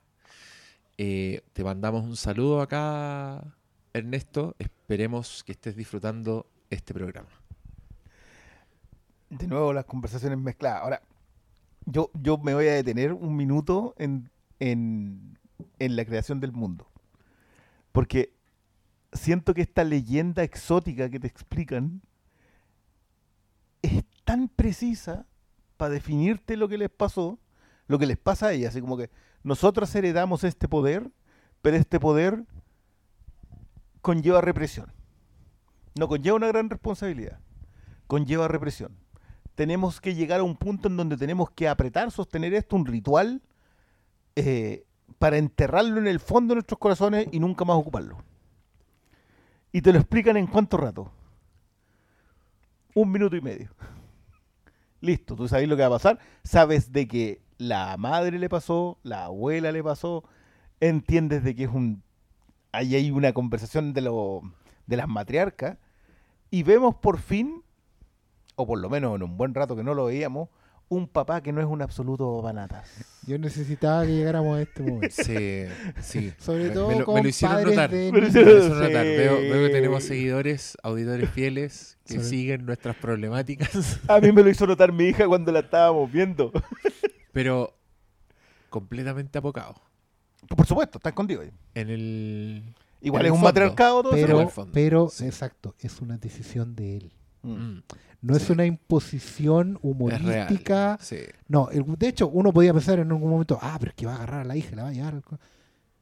Pero ese no es su forma de ser. ¿no? Mm. Pero el weón, además, perdón, pero tiene un detalle de guion que es finísimo. Cuando cuenta Cuando se apunta con el dedo ahí. qué Sí. él sabe el tema de, de que su mujer panda, conoce la tradición, la historia, por qué, en qué momento tu mujer tuvo que tener una, un quiebre emocional tan grande como para que tú lo supieras. Por mí. A mí no me querían en esta familia. Yo estoy acá porque alguien hizo un sacrificio por mí. Y no porque sea un saco hueá o porque estoy para rellenar el espacio. o Para porque- Claro, sintió- no, no, no. Los planos de Lo- comercial. loco, Se yo lo, a lo adoro, está, el- está de fondo cocinando, ¿no? La- ¿Qué está las, haciendo? decisiones, Cocina. las decisiones para construir ese padre, más encima le dan forma a la, a la protagonista, le dan forma a May. Sí, po. Físicamente, por un lado. De hecho, es súper bonito el contraste cuando ella ve a su mamá de la misma edad. Porque, ¿cachai? La genética, lo que Sí. es de uno y lo que es del otro. sí. Bueno, está muy bien diseñado. Eh, El, el- el- el moflete de la niñita es full papá. Y eso es muy bonito.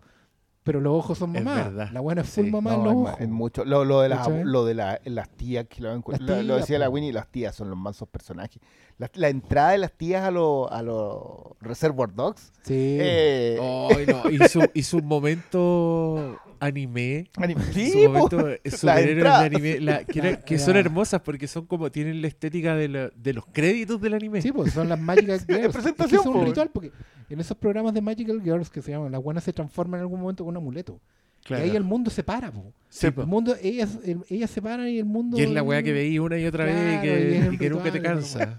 Sí. No, hay, hay harto. eh, Es que eso es lo que, lo que a propósito de, la- de una generación con nuevos códigos. La generación Miyazaki, que fue la generación de Lasseter, se fue, se jubiló en, en Pixar. Y esta nueva generación tiene otros códigos y tiene códigos de los cuales se está alimentando, que nosotros igual identificamos, independiente del gusto que tengamos o no por ello, pero están. Entonces, Y, y tienen un- y tienen en el estudio a un papá, como Peter Doctor, que mira y los deja hacer. Si no se trata de él, pues, ¿cachai? Y, y encuentro que además el, la manera en que justamente evitan caer en el error de que sea alguien externo el que resuelva con, con un con un naipe tirado a la mesa des- desanude el conflicto eh, también es muy inteligente. Porque tal como dije antes o sea el papá podría haber hecho algo. Sí, papá podría haber des- detonado alguna cuestión, pero no, él todo el tiempo entiende que no se trata de él. ¿Cachai? Que, que él está ahí para apoyar, para lindar, pero no se trata de él. igual nunca no- no- hubiese sido un error, encuentro yo, que, que otros personajes hicieran eso. Porque creo que el, el- la, la pieza clave en esta pasada es que no termine bien esa relación. Claro. O sea, Que hay un costo. Siempre claro, un como costo. alguien decía que era el segundo destete. El cambio de La, la, la Marlene, la chica en, en Mouse, decía, es un segundo destete. La segunda, el primer destete es cuando eres niño, pero el segundo es la adolescencia cuando te peleáis. Sí. sea, hay una pelea que uno tiene con los papás que está, siempre. Hay un momento en donde tú te, la cuestión se quiebra y sigue adelante, lo que sigue adelante es otra cosa.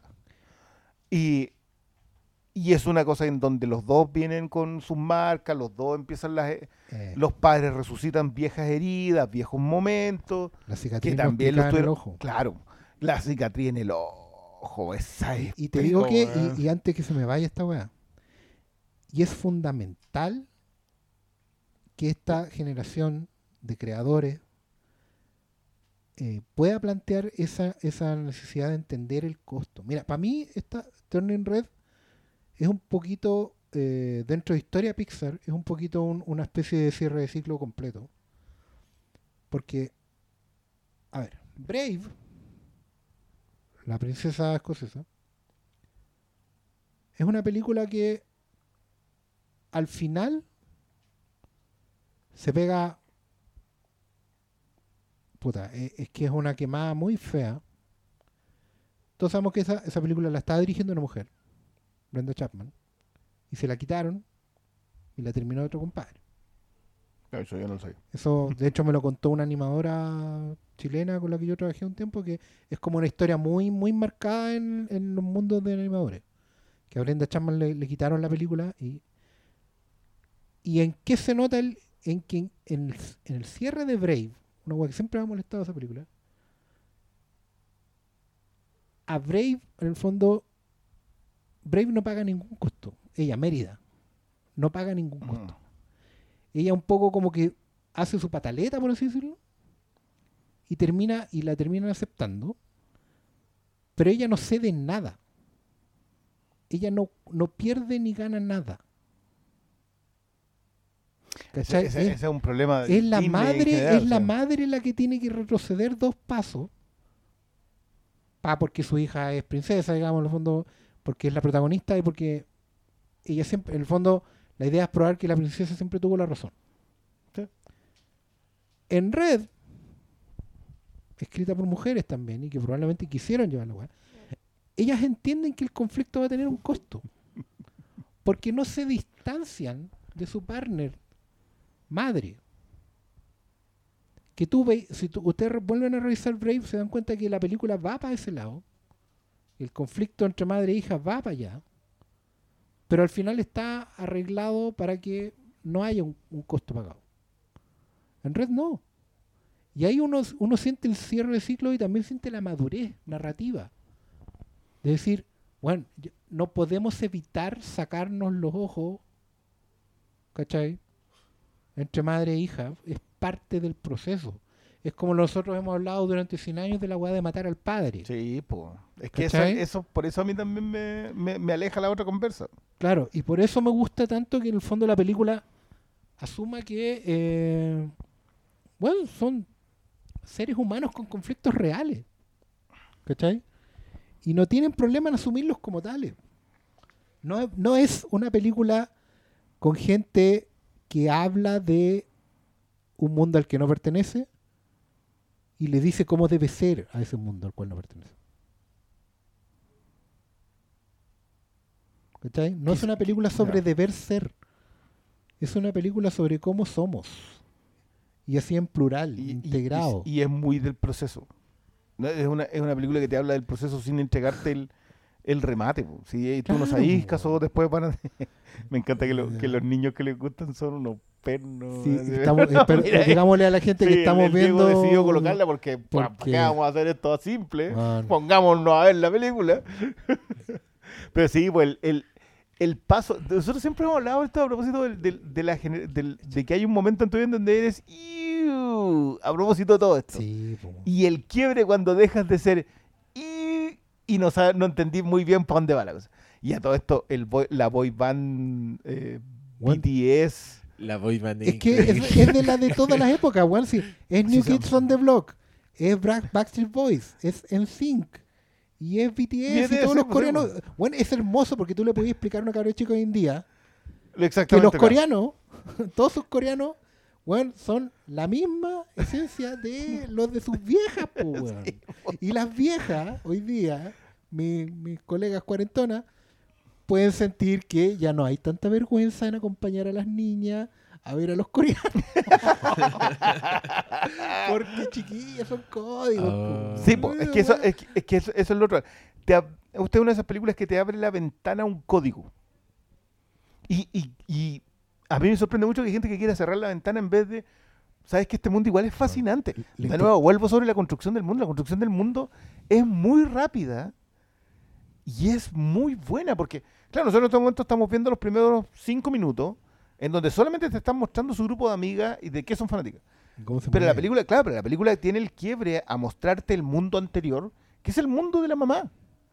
Y ese mundo de la mamá, después que está ahí, que no es el mundo de la abuela.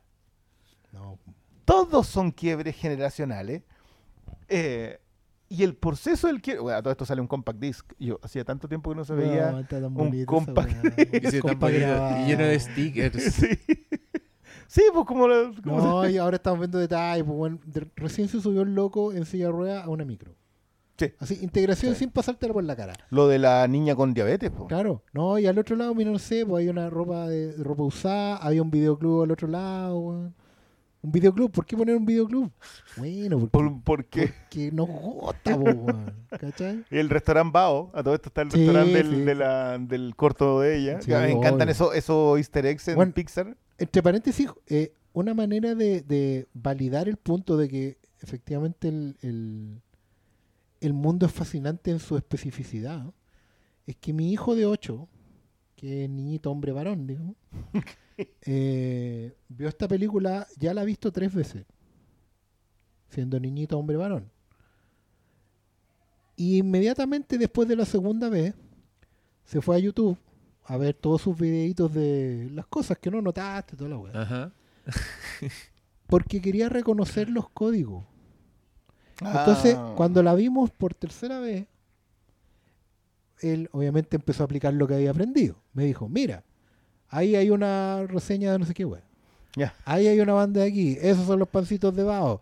Aquí, ahí al fondo, la niñita tiene en su pieza colgado el, el monito de lana de un corto de ahí, Pixar del, del, del- de los más nuevos. de la lanita con que se mete a una oficina.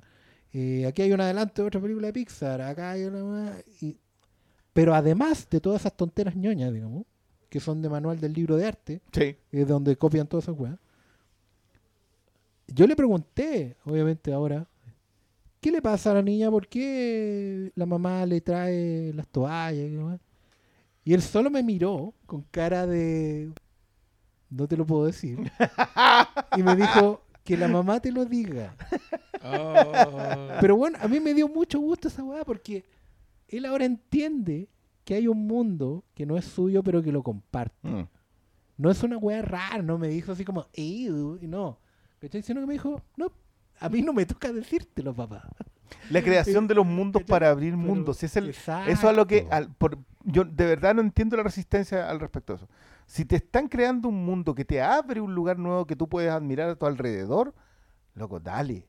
Métete en ese mundo. Si no es. No tiene nada de. No de- tengáis no- miedo. Claro. Esta es una de esas películas que me encantan a mí los detalles que pasan como si nada. Mm. Estos otros están pintando la cuestión de Big Hero 6. que igual la encontré buena. la encontré muy buena. eso. Eh, que, que, que puede. Que aparte que te, te mete en otra cultura. eh, que vu- vuelvo sobre el tema de por qué diablos los gringos no hacen esta película con gringos. Porque esta, la, hicieron, la han hecho con asiáticos, la están haciendo con colombianos, la hicieron con mexicanos, ¿cachai? pero como que parece que ellos ya tienen resuelto su quiebre generacional. Porque no, no tienen que tenerlo el resto. Eh, hay algo que, no, que, me, que me llama mucho la atención, pero supongo que lo solucionarán en algún ¿Sabes punto. qué? Yo Puta creo que- puede ser, eso que estás diciendo tú, puede ser eh, el reflejo de la mentalidad gringa, que está muy gra- bien graficado en esta anécdota de Star Trek. Gene, Gene Roddenberry presentó el show y nadie se lo quería pasar porque una lata y la weá. y bla, bla, bla. Lo terminó llevando a Desilu, que es una productora de Desi Arnaz y la Lucille Ball, donde Desi Arnaz no era norteamericano, Ah, era cubano. Y él entendió el potencial del show, pero también entendió la necesidad que tenía Roddenberry de decir, ninguna de estas cosas yo se la puedo decir a una audiencia norteamericana a menos que la haga con señores pintados de verde. Mm. ¿Cachai? Entonces, también hay una hay un truco narrativo, probablemente ya cultural a esta altura, de mostrártelo así como que no eres tú. Sí. Sí. Y- Pues sí, y- pues. y- pero en la rareza, en la especificidad, hay más puntos en común de lo que nos podríamos haber pensado. y, es- y está Mm. el drama, pues está el, esta, esta madre. Es lo, que, es, lo que, es lo mismo que dice el pastor. Pues. ¿Dónde más vaya a contar la historia de la, de la madre severa que es absolutamente insensible a todo lo que le pasa? Claro, a su y, hija, y lo- po. y los gringos deben estar diciendo puta. Yo pensaba que no tenía. No, pues son las mamás No. latinas, las mamás asiáticas. Oye, con tu mamá te está pasando una La misma sí. Porque ellos han hecho el chiste con la mamá judía muchos años, pero la mamá judía es controladora Eh, con el hombre. Cierto, claro. Pero lo han hecho, puta, Woody Allen se, se hizo su carrera basado en eso. Yo creo que le han contado muchas veces. En el- volviendo a esta película, mira, pues ahí están los monos que te digo yo. Volviendo como a esta, a esta lógica, a esta construcción que a mí me gusta mucho. Que en toda esta parte tú estás entendiendo la, la dinámica que tiene con su familia. Y la dinámica que tiene con su Sí. familia es, es bien es bien exigente. Y es un mundo como bien súper controlado. Sí. ¿Cachai? Los, los papás tienen un mundo, tienen cercada a esta niñita. Y eso tú lo ves en unos montajes súper entretenidos, con una animación a toda raja, pero están disparando en todos los niveles.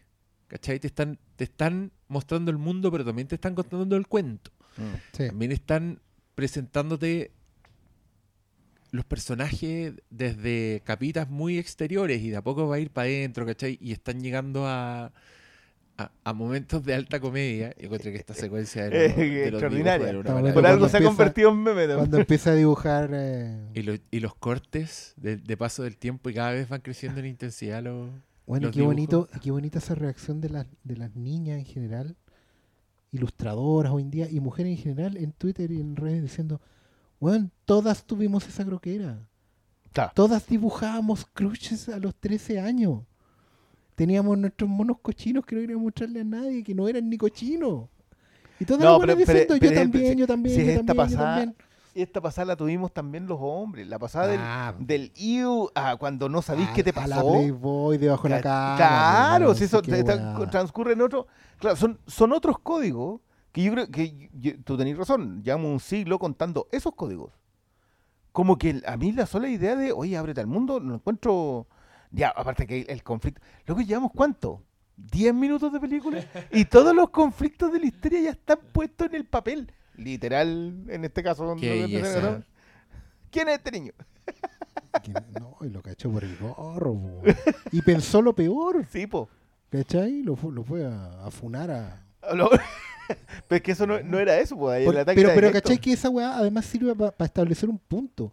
Que es que la mamá siempre va a pensar algo que su hija no es. Sí, po, porque ella es adulta. Claro, porque, Porque no, ella lo ve desde su y mundo. porque ella siempre asume que nunca es su hija. Cuando va con las Claro. amigas y le echa la foca a las amigas. Dice, ustedes, mala influencia, que la manipularon y la weá. Y las amigas, de hecho, tienen un quiebre con ella porque no le ella no, No, confiesa. sí, no dice. Es el único pero que yo tengo en toda la película es que encuentro que ellas pasan muy rápido al... Ah. Sí. Yo, yo, yo no sé, yo no lo, no lo, no me atrevo a aseverarlo en general, pero yo creo que renco- a esa edad uno es harto más rencoroso. Claro, pero, pero en el fondo ya quedan 5 o 10 minutos de película. Sí, entonces no era... que son esas cuestiones, claro, que tienen que ver con la narrativa, nomás, pero. Pero, puta. Establece un punto y ese punto no es gratuito, porque después la mamá siempre va a pensar que nunca fue su hija. No, pero, también tiene que ver con la mirada adulta. Si Sí, uno no respeta la inocencia porque uno ya la pasó. Claro. En que el- este, este, este dicho clásico de que la inocencia no se recupera tiene que ver con eso. Uno nunca ve más, uno nunca vuelve a ver las cosas de manera inocente. Uno siempre está como levanta la ceja automáticamente. No podéis pensar que un intercambio de este tipo en realidad es inocente. Automáticamente pensáis como adulto. Si la gracia del quiebre generacional es justamente ese, que no le concedes a las nuevas generaciones la capacidad de crecer.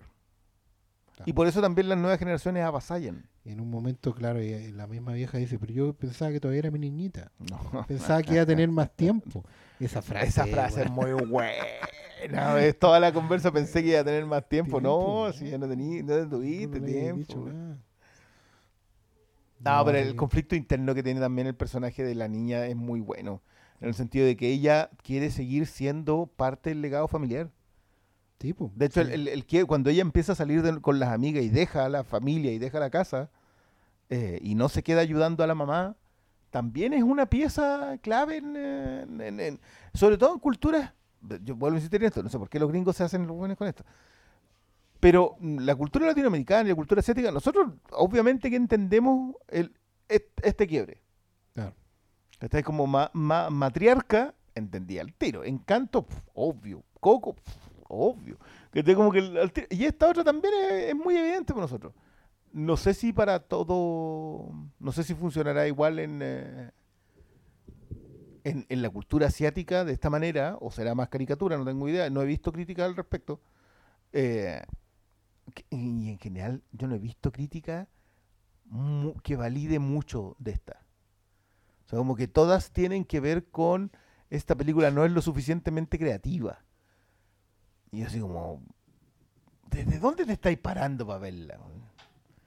Y esto, eh, justo lo estáis diciendo cuando estamos viendo una secuencia medio onírica, Sí. que es una weá como el video del aro Pixar. oh, yo encuentro buenísimo esta weá. Y sabéis lo que me gusta también, que creo que esta película fun- funciona en muchas capas.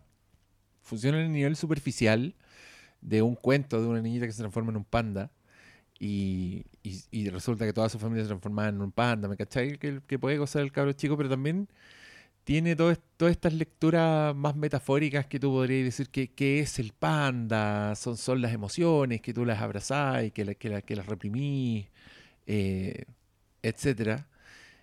Y esa weá encontré que nunca, nunca se les caía la pelota en el sentido de que nunca se caía ni para un lado ni para Mm. otro, ¿cachai? O sea, es explícita. es explícita, pero sin dejar una, un gran espectáculo, Sí. una secuencia de acción, ¿cachai? Donde el, el comic timing de la weá es pero perfecto. O sea, cada vez que la tensión crecía, te, te metían en una escena con, con los boy band haciendo alguna weá Claro. ridícula, con alguna de las viejas, era una weá así que tú O saltabas sea, la, la secuencia que Yu tiene tres o cuatro La cayó, una El caballero subiendo hasta el final para arriba y, y para la historia, así como ya no puedo más, pero y le quedan no sé cuántos Y escalones. los pendejos colgando como ángeles sin dejar de cantar con todas sus inflexiones de boy band. No, y es- esa, esa- chistosa hay, hay- bueno, la secuencia Kaiju en general tiene momentos momentos altísimos, emotivos, porque entiendes la rabia, entiendes lo que le pasó a ella. po. Mm. Si el remate de la secuencia Kaiju cuando vea a su madre llorando y, se- y se vuelve un nexo entre ellas también, ambas sufrimos. De, de por, hecho, por la represión. de hecho, ahí también ha- hay eh, buen guion. Porque la- el conflicto se termina resolviendo en el mundo de los ancestros. Sí. Ellas pelean y pelean mal. Se pegan, digamos, se hacen daño. Se dicen weas que no se van a poder retractar. Y hacen cosas de las cuales no se van a poder retractar. Solamente hay, hay, un, hay una tregua, una, una empatía, un, un- un cierre cuando ellas se ven como iguales. Cuando se toman de la mano y, y dicen, vamos. ¿Cachai? Porque incluso ahí, y es la otra cuestión que, que- que siento que, que cierra el, el- el- el drama de Brave, digamos, es cuando al final no toman la misma decisión. Que una weá muy, muy setup hubiera sido que eh, la mamá tampoco renunciara al panda, por ejemplo. ¿Cachai? Que hubieran aprendido a aceptarse ambas como panda, o que ella hubiera renunciado al panda para aceptar ser como la... No, cada una mantiene su posición aún pagando los costos de lo que eso significa. ¿Cachai? Porque, porque así son las... Pero igual, pero igual acá hay, un- acá hay una conversación que es casi de terapia en esta, en, eh, en que ella se tiene que aceptar, tiene que aceptar que tiene una bestia. Sí. Pero las generaciones anteriores, su única opción es encerrarla y estar en paz. Porque ella va a poder, ella va a poder seguir con su bestia. May May puede seguir con su bestia. Sí. Pero las generaciones anteriores, porque oprimieron a esa bestia, porque la guardaron, porque la reservaron, no pueden, no, tienen- no van a tener acceso a ella. Claro, no, no se tendrían por qué alolar, que, que, por ejemplo claro. era una forma de resolver los conflictos muy, muy tradicional, en que al final era como que eh, el, el viejo que había sido represor toda la película terminaba así como volviéndose Lolo de nuevo. Claro. ¿Cachai? No, no, no, no, pero acá, acá tienen, acá ese, ese es el, No, pues, el mes ya- de la historia del pueblo eh, indígena. Ah, todo esto. Adoro esta cuestión en Pixar que la vienen haciendo hace muchos años, que es traducirte imágenes Ah, sí, que están en tu idioma. que, que quedan en tu idioma. Y la dejan ahí de fondo.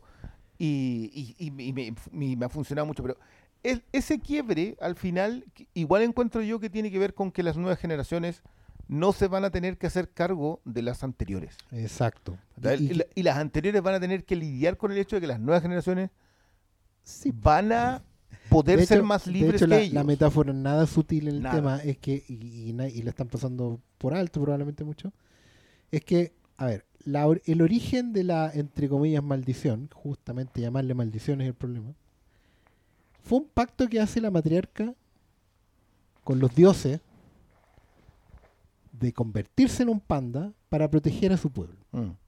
tiene que ver con el mito del buen salvaje, o sea, conectar con la naturaleza animal de, de- originaria para poder sacar lo mejor para tu sociedad.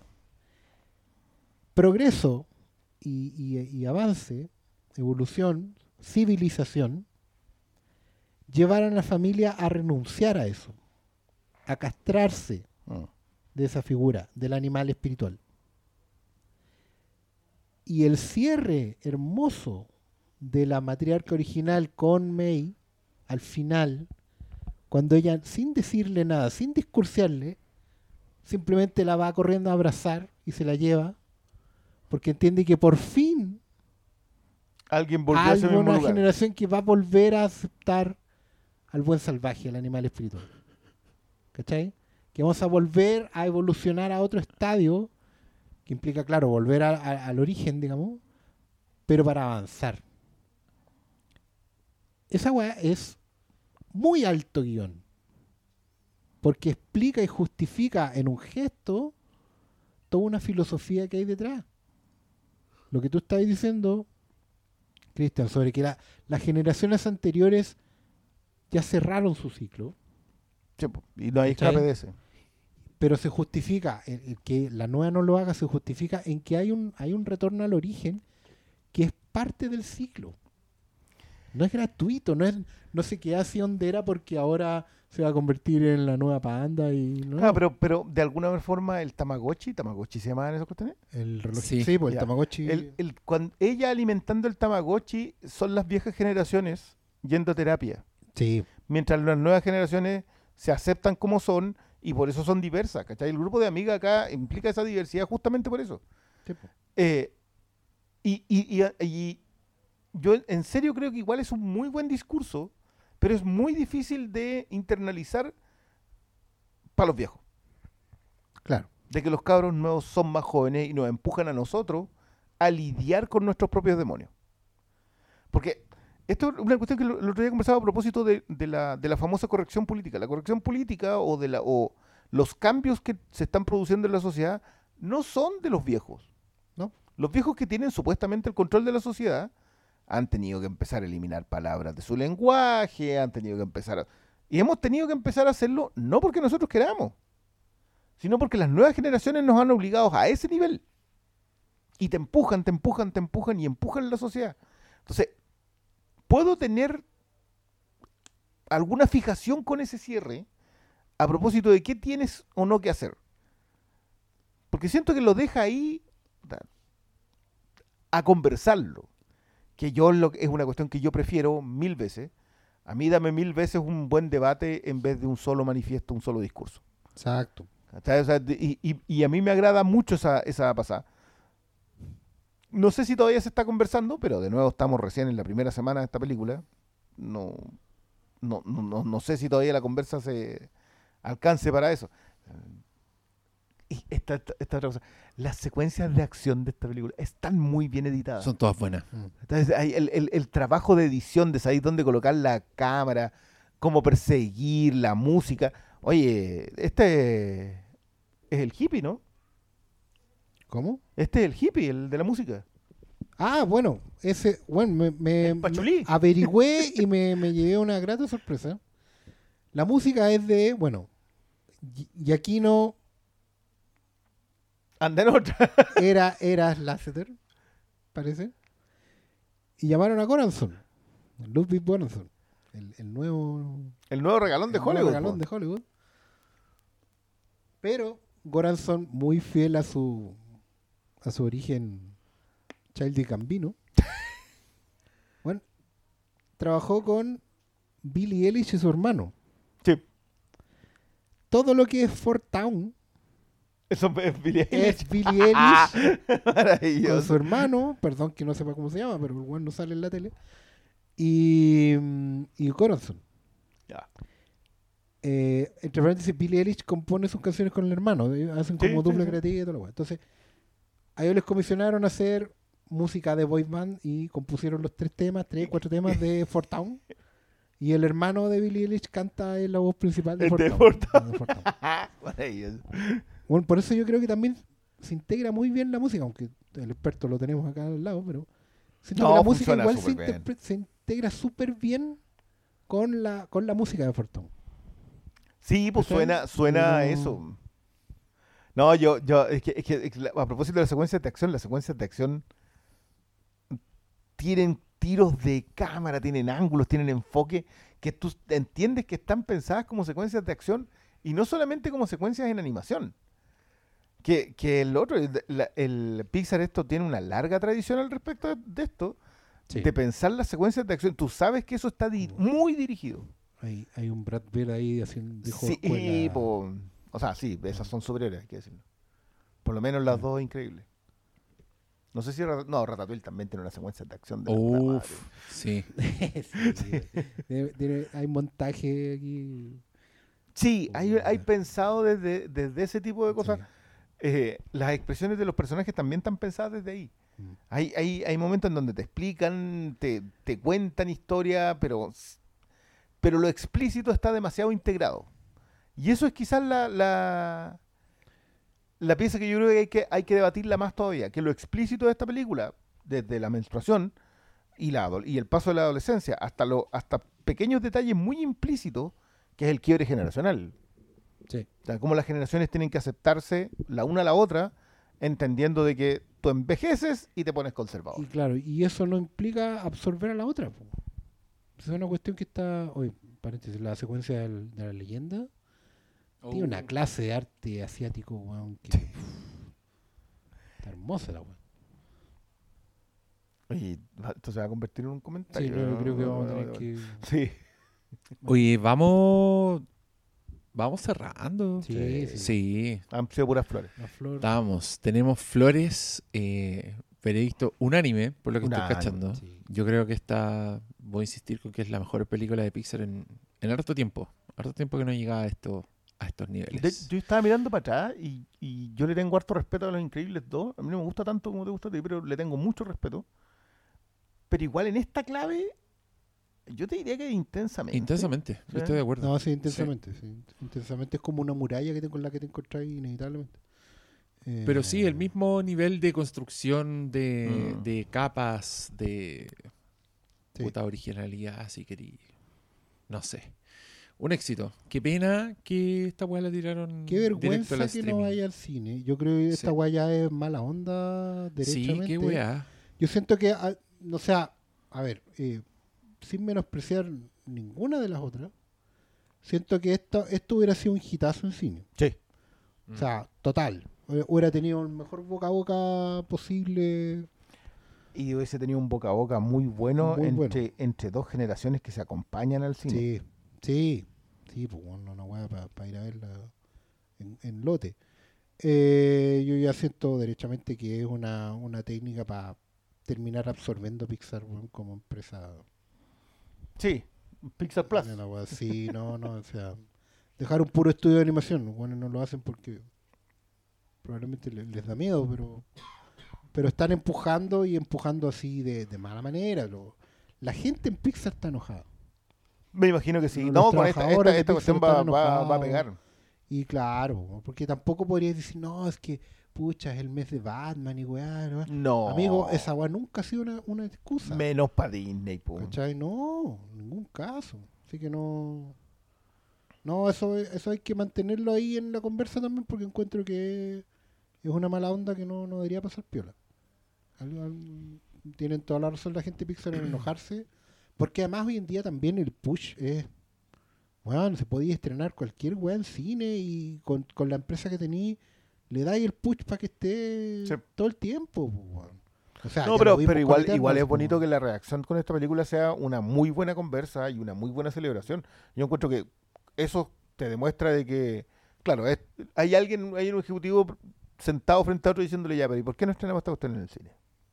Claro. O sea, viendo los números hoy día en, en, en, los streaming, que más encima son números que solamente manejan ellos, ¿por qué no estrenamos esto en el cine? Sí.